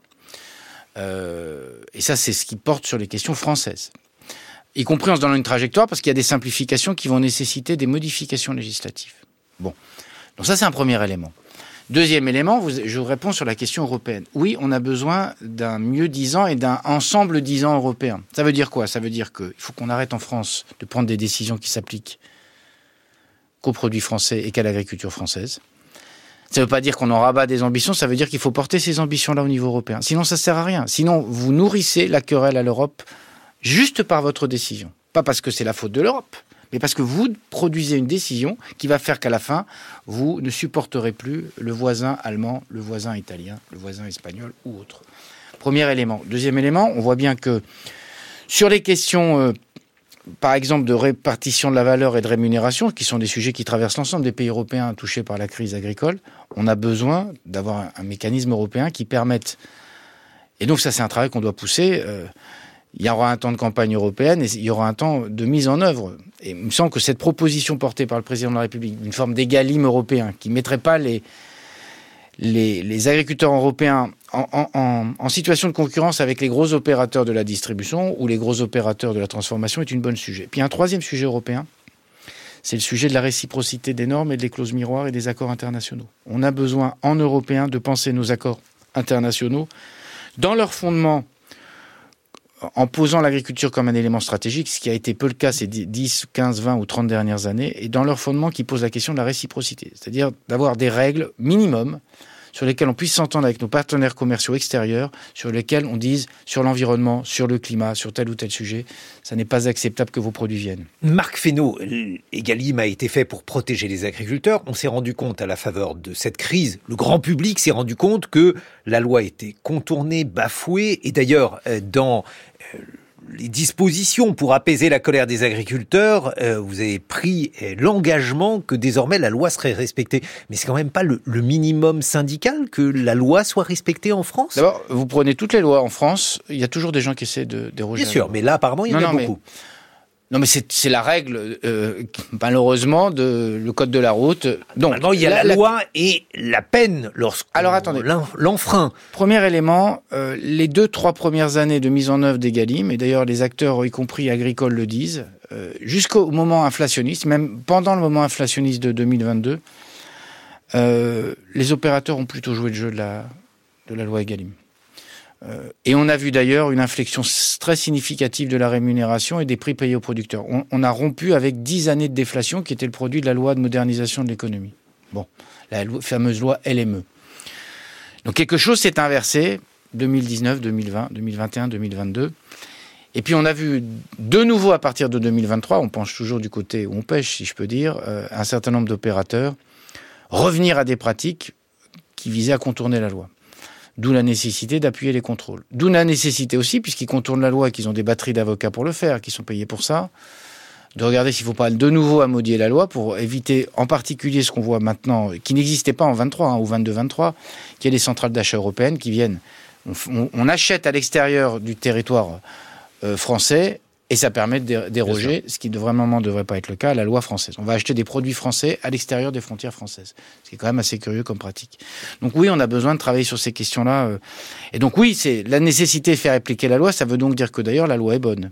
Et que les, personne ne dit le contraire, sauf évidemment ceux qui veulent retourner à la loi de modernisation de l'économie des années, euh, du milieu des années 2000. Deuxième élément, on a besoin de, de penser l'esprit de la loi. L'esprit de la loi, c'est la rémunération euh, de l'ensemble des acteurs de la chaîne alimentaire. Et donc il faut qu'on s'en relâche, on rappelle aux acteurs, y compris ceux qui vont désormais, qu'on a peu vu là dans la crise, revenir sur les plateaux pour dire la main sur le cœur à quel point ils aiment l'agriculture française, que les déclarations d'amour c'est formidable, mais il va falloir qu'ils passent aux actes. Alors, Et troisième sujet, pardon, que c'est important, il y a un certain nombre de secteurs qui ne sont pas rentrés dans Egalim. C'était leur choix. Les fruits et légumes ne sont pas rentrés dans Egalim. Le, vin n'est pas rentré dans Egalim. Euh, donc il y a un certain nombre de... Euh, les céréales ne sont pas rentrées dans Egalim. Euh, ça ne veut pas dire que tout le monde doit rentrer parce que c'est très complexe. On sait bien que sur les fruits et légumes, les marchés sont. Mais la question de la contractualisation et de l'extension des Galim à un certain nombre de secteurs est une question largement devant nous. Je le disais l'autre jour euh, dans l'Hérault et dans le Gard. J'ai pas de religion. En tout cas, la porte est ouverte euh, côté gouvernement à se dire, après tout, puisque ça a pu protéger un certain nombre de secteurs, est-ce qu'il ne faut pas aller plus loin? La viande bovine a peu contractualisé. Euh, la contractualisation, c'est la condition pour entrer dans Egalim. Donc, il faut que chacun fasse sa part, y compris côté agricole, de réflexion sur est-ce que j'ai pas intérêt à rentrer dans Egalim. Marc Fesneau, un, sujet euh, sérieux, le, picodon, le fromage de la Drôme. J'ai euh, mon voisin dans la Drôme qui élève des chèvres pour faire du picodon. S'il vendait, tout est logique. S'il vendait son lait, il le vendrait, allez, mettons environ 50 centimes le litre il le transforme en fromage et donc il valorise ce lait, il le vend environ 3 euros, 3 euros 30 le litre et c'est ainsi qu'il gagne sa vie. Et euh, mon camarade, s'il devait vivre de son lait, il ne parviendrait pas à en vivre. Est-ce que c'est normal euh, dans une agriculture euh, euh, aujourd'hui moderne de ne pas pouvoir vivre de son métier? Pire encore, s'il voulait en vivre, il faudrait qu'il augmente son troupeau, qu'il double le, nombre de ses chèvres. Il en a 65, il en aurait 130 ans, 130 et il vivrait tout aussi mal. Non, c'est pas pas logique. Et d'ailleurs, il y a eu une course parfois à l'agrandissement simplement motivée par l'idée que avec une très petite marge, on aurait une marge plus importante. Alors, c'est exactement là où je voulais vous emmener. Vous, connaissez mieux votre voisin que moi je ne le connais. Même 130 chefs, c'est pas non plus. Euh, entendons-nous sur l'idée que 130 chefs, ça reste un troupeau euh, euh, relativement raisonnable. Mais la vérité m'oblige à dire qu'on a besoin de trouver un équilibre. Alors, soit en circuit court, c'est ce que vous décrivez. Il n'est pas normal qu'en circuit plus long, parce que en circuit court, par nature, vous touchez plutôt la proximité grande, euh, vous parlez de la Drôme, autour du territoire. Il y a beaucoup de gens qui sont concentrés dans les villes. Donc on a besoin aussi de circuits longs et donc de passer par la grande distribution. Et donc la rémunération, elle doit être la rémunération du circuit court. Alors l'intérêt du circuit court, c'est que vous intégrez l'ensemble de la valeur ajoutée. Vous transformez vous-même. Encore que vous écouteriez les éleveurs euh, qui font la transformation, ils vous expliqueraient que les règles et les normes qui leur sont imposées sont très lourdes. Bien sûr. Mais tout le monde ne peut pas transformer. Et que, tout le monde, de ce fait, ne peut pas transformer. Et que quand vous faites des normes très raides, très, raides, très lourdes, euh, très contraignantes, ça favorise plutôt les gros que les petits. La vérité, c'est ça. Euh, on voit bien la difficulté qu'on a à tenir les abattoirs, y compris les abattoirs de proximité. Alors qu'on nous dit il faut manger de la viande de proximité, vous avez de la viande qui circule partout. Pourquoi? Parce que donc il faut que chacun assume aussi les contraintes des règles que nous nous sommes fixées, parce que les règles, elles favorisent plutôt les gros que les petits. Mais on a besoin aussi de trouver la rémunération sur la circuit long. Parce que si on n'a pas la rémunération sur le circuit long, une grande partie de notre agriculture va disparaître. Donc votre éleveur de chèvres, il a besoin, selon le choix qu'il fait, soit de pouvoir aller en transformation et en vente directe, mais sur un volume qui sera plus modeste, et c'est utile, et puis pour ceux qui sont sur d'autres filières plus longues, on a besoin aussi de rémunération. Euh, c'est ça la difficulté, c'est de penser notre système à la fois en circuit court, en circuit long, et, le sujet qui est posé sur la table, c'est plutôt le sujet du circuit long aujourd'hui. Mais oui, et vous savez bien eh, qu'aujourd'hui, lorsqu'on est producteur de lait, un producteur de lait eh, m'a dit euh, en substance, je perds un peu sur chaque litre que je vends, mais je me rattrape sur la quantité. Eh, on est dans des situations qui sont complètement ubuesques parce que vous avez deux acteurs principaux, Lactalis, Sodial, qui rachètent le lait et ils le rachètent trop peu cher, pratiquement en deçà des coûts de production. C'est tout l'enjeu pour moi de, ce qui se passe sur Egalim et de faire respecter Egalim, y compris quand il y aura des contentieux, parce qu'il y aura sans doute des contentieux dans la négociation qui a, pu se terminer euh, ces, derniers jours. Euh, la responsabilité euh, du groupe Sodial, de Lactalis, euh, qui sont des formats différents hein, euh, en termes de structure capitalistique, qui sont des grands groupes français, on va pas. La responsabilité, c'est de rémunérer la, matière. Et, la question, c'est qu'ils respectent d'abord la loi. Et deuxième élément, qu'ils ils pensent leur stratégie en stratégie moyen-long terme. J'entends beaucoup de ces acteurs-là m'expliquer qu'ils ont la crainte qu'à terme, si la tendance se poursuit, il n'y ait plus assez de lait collecté en France. Et s'il n'y a plus d'assez de lait collecté en France, c'est pas parce que les, a plus de gens qui voudraient faire du lait, c'est parce que les gens ne trouvent plus leur rémunération. Et donc, ils peuvent pas appliquer la même stratégie de très faible marge sur des éleveurs, des producteurs primaires, si je peux dire, par rapport à eux, parce que sinon le système ne tiendra pas. Bon, alors il faut qu'on évoque un sujet tout simple, parce que camarades auditeurs doivent se dire, bah, c'est tout simple, il suffirait que Marc Fesneau fixe le prix du lait, je ne sais pas, par exemple à 60 centimes euh, au lieu de, 50 centimes, mais euh, apparemment il y a un droit de la concurrence qui l'enfreint. Pourquoi ne pas revoir ce droit de la concurrence, puisque vous êtes ministre de la souveraineté alimentaire Pardon de vous dire que la loi Egalim, c'est un prix plancher.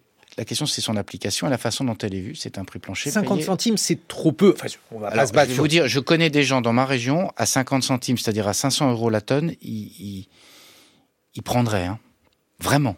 Euh, les prix qui leur sont proposés aujourd'hui, c'est plutôt 400 euros la tonne. Euh, 40 centimes. Oui, c'est là qu'on est dans une difficulté. Euh, je suis pas sûr que les producteurs Parce de comté donc, seraient on, contents. on- on rentre, on rentre ensuite dans les complexités du fait que les aides de la PAC favorisent les Non, éleveurs non, qui ont. euh, Non, non, pas forcément. Non, parce que vous ne gagnez pas seulement de l'argent avec le lait, vous avez aussi d'autres enfin, aides. Quand vous, avez des, éleveur. des aides parfois sur le troupeau, vous avez des aides pour maintenir les prairies, ce qui n'est pas mauvais. C'était à ça que je pensais. Euh, donc ça vient, ça vient compléter les choses. Mais il faut avoir des prairies pour Un- avoir ces aides-là. absolument. Mais un producteur de comté, il peut pas attendre la même rémunération qu'un producteur de picodon et qu'un producteur Mais de un lait. producteur de, comté, il est euh, en quelque sorte favorisé, il a un, un Bah, il, est, il est favorisé, il est, il bien. est protégé par une appellation. tant mieux, hein, je- Tant mieux, comme le, produ- le producteur. Comme le producteur de picodon. Mais on, on- on ne, on ne prend pas du comté tous les jours ni du picodon. Mais je veux pas opposer le comté au Ah oui, picodon. non, mais non, mais là, on va rentrer, sinon on va, on va se faire beaucoup d'adversaires si on ne fait pas le tour des, des fromages de France. Mais ne, ne- dire j'ai un prix minimum, comme ça, ça paraît commode. La question, c'est de, et ça paraîtrait au fond de bon sens, la question, c'est que les prix sont pas de même nature et que je leur répète, Egalim, c'est un prix minimum garanti, euh, divers selon les types de production, euh, puisque la logique de la loi, c'est on ne peut pas rémunérer en deçà des coûts de production. Non, mais je- je- je- j'entends bien, mais je, vais revenir à la charge. Alors, bon, on, on va pas se battre sur les chiffres, et puis de toute façon, par nature, ces chiffres fluctuent, mais pourquoi ne pas aller au-delà? Parce que finalement, euh, si on veut prendre la philosophie euh, de, cette histoire, euh, il y a quelque chose de clair. Marc Fesneau, on privilégie la quantité de la production, on privilégie une agriculture intensive qui ne fait pas assez de marge, et donc dès qu'il y a un grain de sable pour l'agriculteur, celui-ci boit la tasse. C'est ça le problème. D'abord, j'ai du mal avec la notion d'agriculture intensive. Nous sommes un pays euh, qui produit, euh, qui a un niveau de compétitivité et de productivité qui est très élevé. Euh, D'abord, nous sommes un pays de petite surface, contrairement à ce qu'on peut croire. euh. Et donc, on a besoin de plutôt produire un peu plus à l'hectare que ne font euh, nos amis canadiens ou américains, parce qu'eux, ils ont des surfaces qui sont immenses, quand bien même ils ont des sujets, y compris d'érosion des sols et d'usure des sols, qui est moins grande que chez nous. Deuxième élément, le sujet que vous posez, c'est aussi un sujet qui nous est posé à nous, consommateurs. La valeur qu'on donne aux choses. Euh, on donne plus de valeur symbolique à nos smartphones. Et personne n'a, en, deux ans d'inflation, personne n'est capable de dire l'inflation qu'il y a eu sur les smartphones. Par contre, tout le monde est capable de vous dire ce qu'est l'inflation sur les pâtes. Donc on a besoin, dans l'opinion publique, de mener un combat idéologique qui est, si vous voulez de l'alimentation de qualité, elle a un coût, et si elle a un coût, elle va avoir un prix. Et je reprends votre exemple de 500 euros, euh, pardon, moi je suis au 1000 litres, hein, mais 50 centimes. Euh, si vous changez de 100 euros, c'est 10 centimes. Vous voyez ce que je veux dire? La différence que c'est, et, et- et- et même 10 euros parfois ça fait l'équilibre d'une, d'une Eh filière et la capacité. Et donc on a besoin de mener un combat idéologique. Et le combat de la grande distribution et d'un certain nombre de ses acteurs, ça a été le combat du le meilleur prix, c'est le prix le plus bas.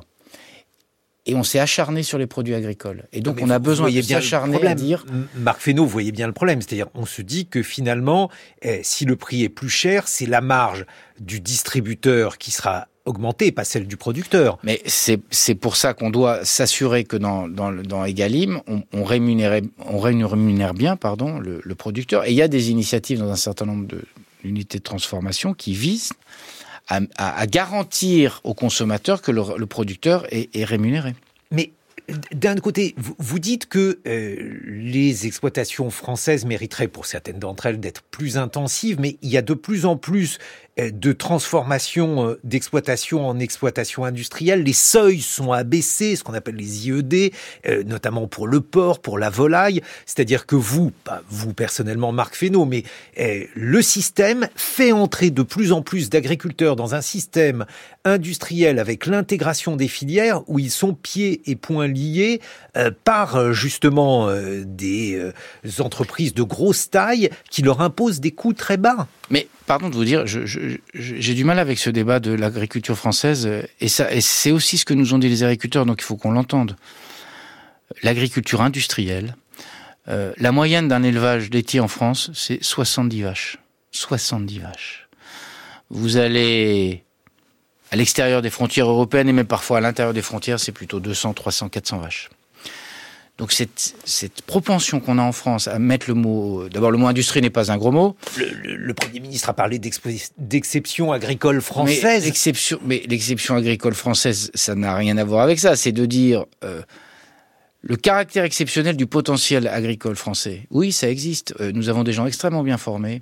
Nous avons plutôt un, potentiel agronomique qui s'est mieux préservé que dans d'autres, même s'il y a des tas de choses à faire pour restaurer, y compris euh, la matière organique dans les sols. Enfin bref, je ne vais pas rentrer dans le détail. Mais cette idée que euh, l'agriculture française serait une agriculture industrielle, c'est-à-dire qu'on refuserait même la, notion de, production. Vous voyez ce que je veux dire euh, Il y a quelque chose qui est toxique dans nos esprits. Ah, vous l'avez pas formulé comme ça, mais je vois bien le fil qu'on tire. Vous avez aujourd'hui des seuils qui vont être abaissés en volaille à 21 000 volailles. Je ne sais pas si vous avez déjà vu un, élevage de 21 000. Franchement, c'est pas effrayant. Hein. C'est pas. Moi, j'ai été faire la vaccination des canards. Il y avait dans un bâtiment 3000, ça fait des grands chiffres. Je vous assure qu'ils avaient l'air. Moi, j'ai surtout vu les élevages de volailles se multiplier avec euh, une série de, problèmes parce que vous savez bien, enfin, les auditeurs le savent peut-être peu, mais les élevages de, volailles, ça a été euh, une véritable opportunité. Ils se sont multipliés avec. Euh, mais pardon de vous dire que non. nous sommes importateurs Peut-être pas assez pour pas assez pour le ministre. Non mais, non mais c'est pas ça. Il va juste falloir qu'on se mette en adéquation avec ce que nous sommes nous-mêmes. 50% de la volaille française, elle vient de l'extérieur des frontières françaises. 50%. Euh, et elle vient d'élevage où c'est pas 21 000 le seuil, c'est 200 000, c'est 2 millions, c'est parfois même plus. Donc, à force d'avoir dit on veut pas d'élevage, c'est industriel, ça pollue, toutes choses inexactes, c'est quand même des études d'impact. On a réussi à faire en sorte qu'on ne peut plus faire sortir un bâtiment d'élevage en France. Et qu'est-ce qu'on y gagne quand on continue à manger de la volaille? On gagne à faire venir de la volaille, parfois du Brésil. Et donc, on vient critiquer des conséquences sans regarder les causes. Que, que, vous revenez finalement sur le coût et sur la manière dont le consommateur, vous, moi, nous sommes prêts à payer pour la volaille. Et reconnaissons aussi que le poulet du dimanche, pour s'en faire de caricature, il est plus rare que le nuggets du chaque jour de la semaine. Et donc, c'est pas tout à fait la même nature de volaille. Et donc, c'est pas tout à fait les, les mêmes produits qu'on demande. Dans la transformation, il y a beaucoup de notamment sur la viande, mais pas que sur la viande, aussi sur les, sur les végétaux. Il y a beaucoup de produits qui sont maintenant dans la transformation, ce qu'on appelle le snacking. La façon de consommer est très différente de celle dont on consommait il y a 30 ans. Et donc ça aussi, ça a des conséquences sur le modèle agricole. Mais justement parce que dans les prévisions de modèle agricole, on parlait des différentes prévisions, il y avait un chiffre qui était de 21% de surface de bio en 2030, Marc Fesneau.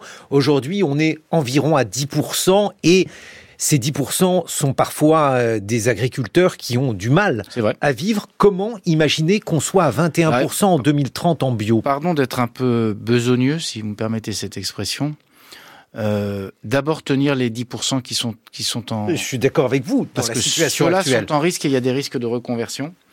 Et puis après, on a besoin de retrouver une trajectoire. Ça veut dire qu'avec la grande distribution, ça veut dire qu'avec la restauration à domicile, ça veut dire que dans nos cantines, on doit faire, c'est ce que fait l'État euh, dès 2024, c'est 100 millions d'euros de plus de dépenses qui seront liées à l'intégration de produits bio ou de dans les cantines, dans la restauration euh, État. Mais eh, il y a les cantines des lycées, il y a les cantines des collèges.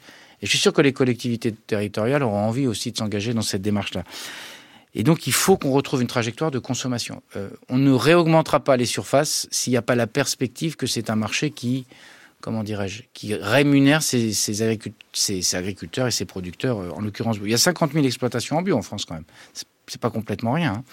Euh, et donc, on a besoin, dans le premier temps qui est le nôtre, c'est de les consolider, d'où les mesures d'urgence qu'on prend en complément des mesures de 2023, et deux, de leur donner une trajectoire qui leur dise continuez à le faire parce qu'il y aura des consommateurs en face. Et on a un travail aussi, même chose avec la grande distribution, d'un point de vue culturel, à expliquer que on a, on a accrédité la thèse que bio, c'était euh, exclu pour une partie de la population. En gros, c'est un produit de riche. Il faut qu'on sorte ça et il faut aussi que la grande distribution fasse sa part d'effort euh, sur la communication sur le bio. Merci beaucoup Marc Fesneau d'avoir été avec nous. Je rappelle que vous êtes ministre de l'Agriculture et de la Souveraineté alimentaire. Je vais vous permettre d'entendre la suite de nos programmes avec nos deux camarades qui viennent d'entrer dans ce studio. Lucille Como et François Saltiel, bonjour à tous les deux. Bonjour Guillaume. Bonjour. De quoi allez-vous nous parler Lucille? Moi, je vais vous parler d'opéra et de comment mettre sur une scène des œuvres qui ne sont pas faites pour ça. Et vous, François Saltiel? Encore un peu de politique et d'Europe avec euh, l'adoption du premier règlement européen, l'AI Act, qui s'est passé vendredi dernier. Et ça sera dans quelques minutes, juste après le point sur l'actualité. France Culture. L'esprit d'ouverture.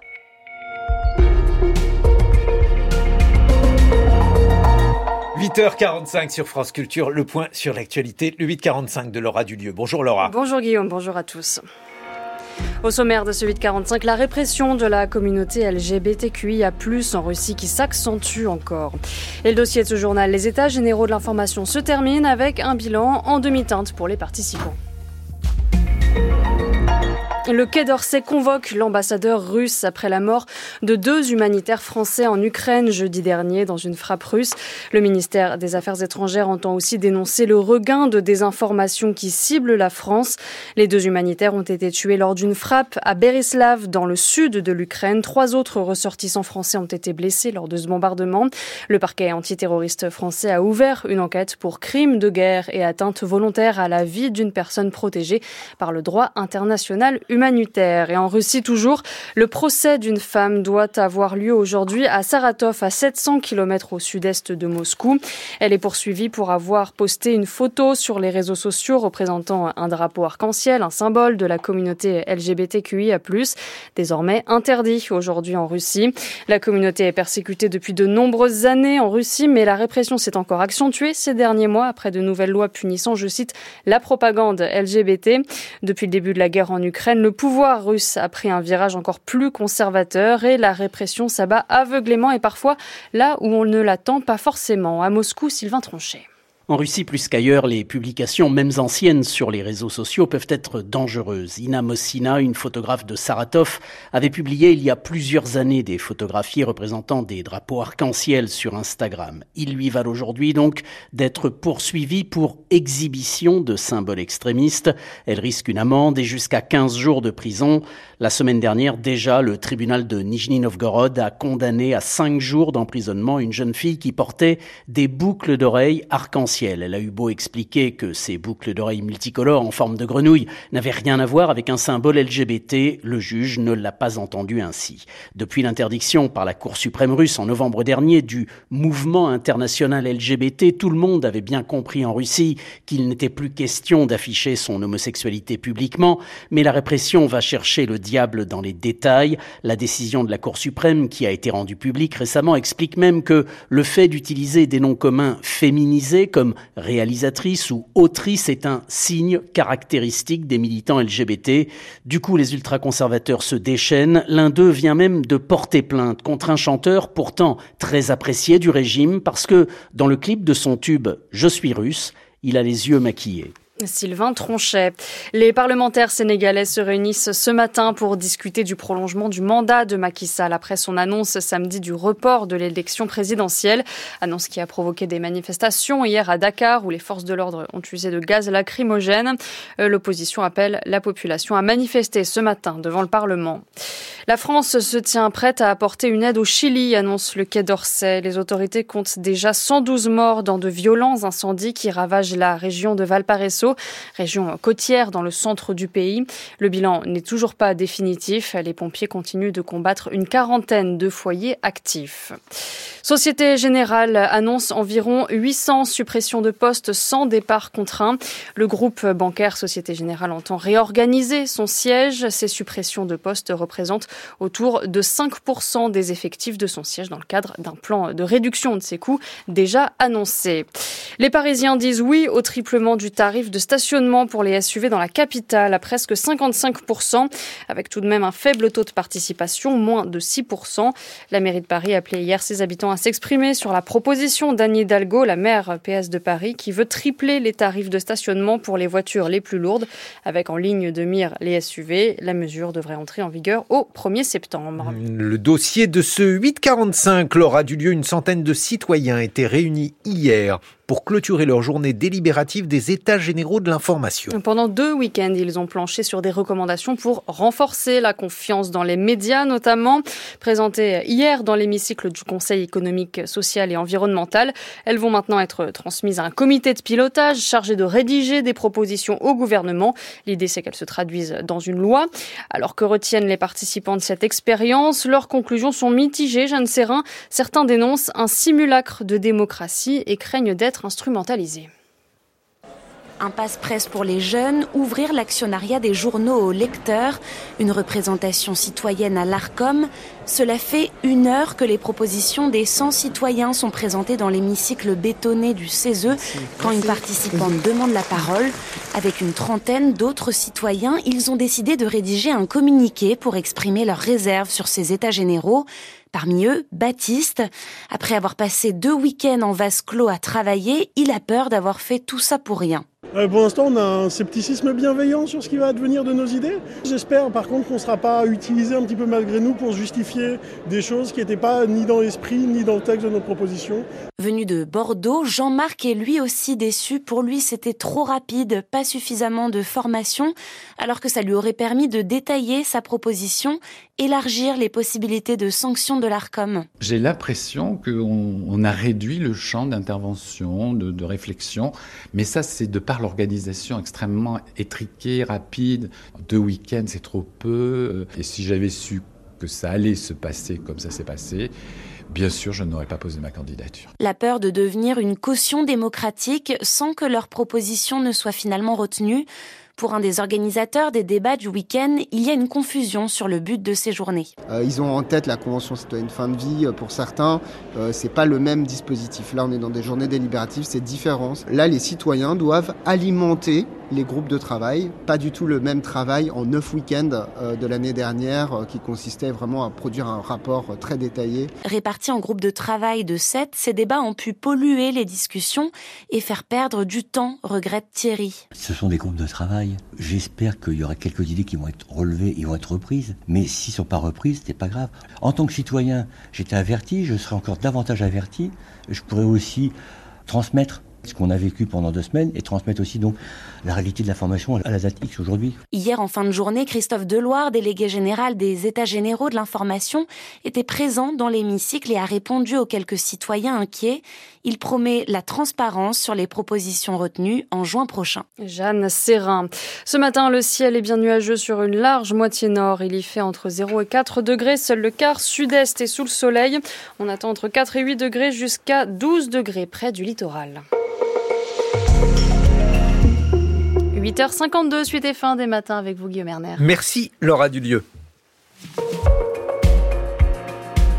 6h30, 9h, les matins de France Culture. Guillaume Erner. Lucille Como et François Saltiel sont là. On débute avec vous, bien sûr. François, un monde connecté. Ce matin, vous revenez sur l'AI Act, le règlement européen qui vient d'être adopté par les États membres après d'âpres négociations. Et eh oui, Thierry Breton peut exulter. Le commissaire européen défend ce texte depuis 2021. Il a enfin été validé vendredi à l'unanimité par les 27 pays membres. Une réglementation qu'il qualifie d'historique. Une première mondiale qui, selon lui, reconnaît l'équilibre parfait entre innovation et sécurité. Mais tout le monde ne partage pas cet avis, car l'enthousiasme de Thierry Breton cache en effet les vives tensions des dernières semaines, car avant l'adoption du règlement, deux camps se sont opposés pour tenter jusqu'à la dernière minute d'imposer leur vision. Deux camps qu'on pourrait présenter ainsi. D'un côté, les, les innovateurs, hein, les pays qui disposent de start-up, de champions nationaux, dont l'ambition est d'exister sur le marché des IA génératives et qui ambitionnent de rivaliser avec les géants du secteur comme l'américain ChatGPT. De l'autre,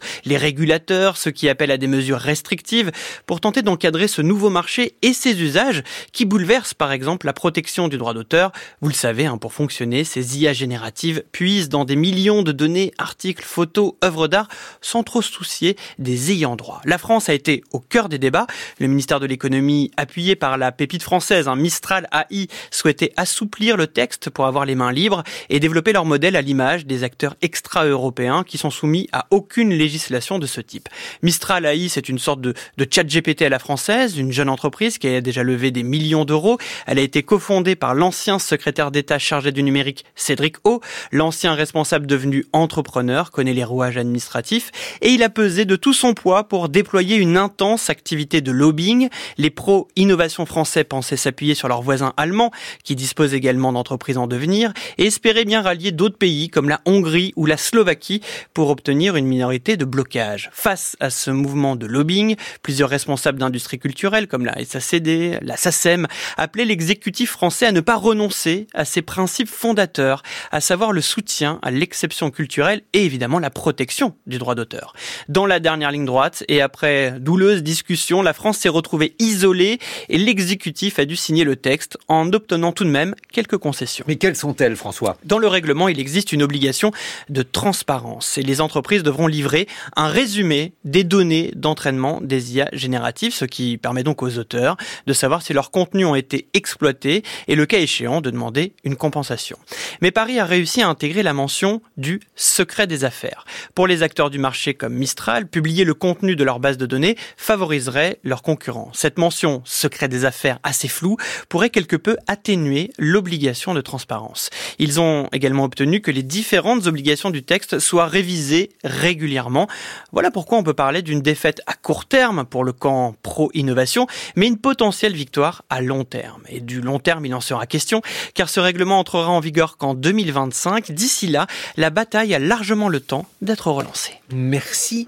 François Saltiel, Lucille Como, comment monter sur les scènes d'opéra des œuvres qui ne sont pas faites pour ça? C'est une question que je me suis posée. Ce je, me, je, me, doute bien. Et c'est une gageure hein, pour l'artiste et une curiosité pour le spectateur, ces opéras qui n'en sont pas.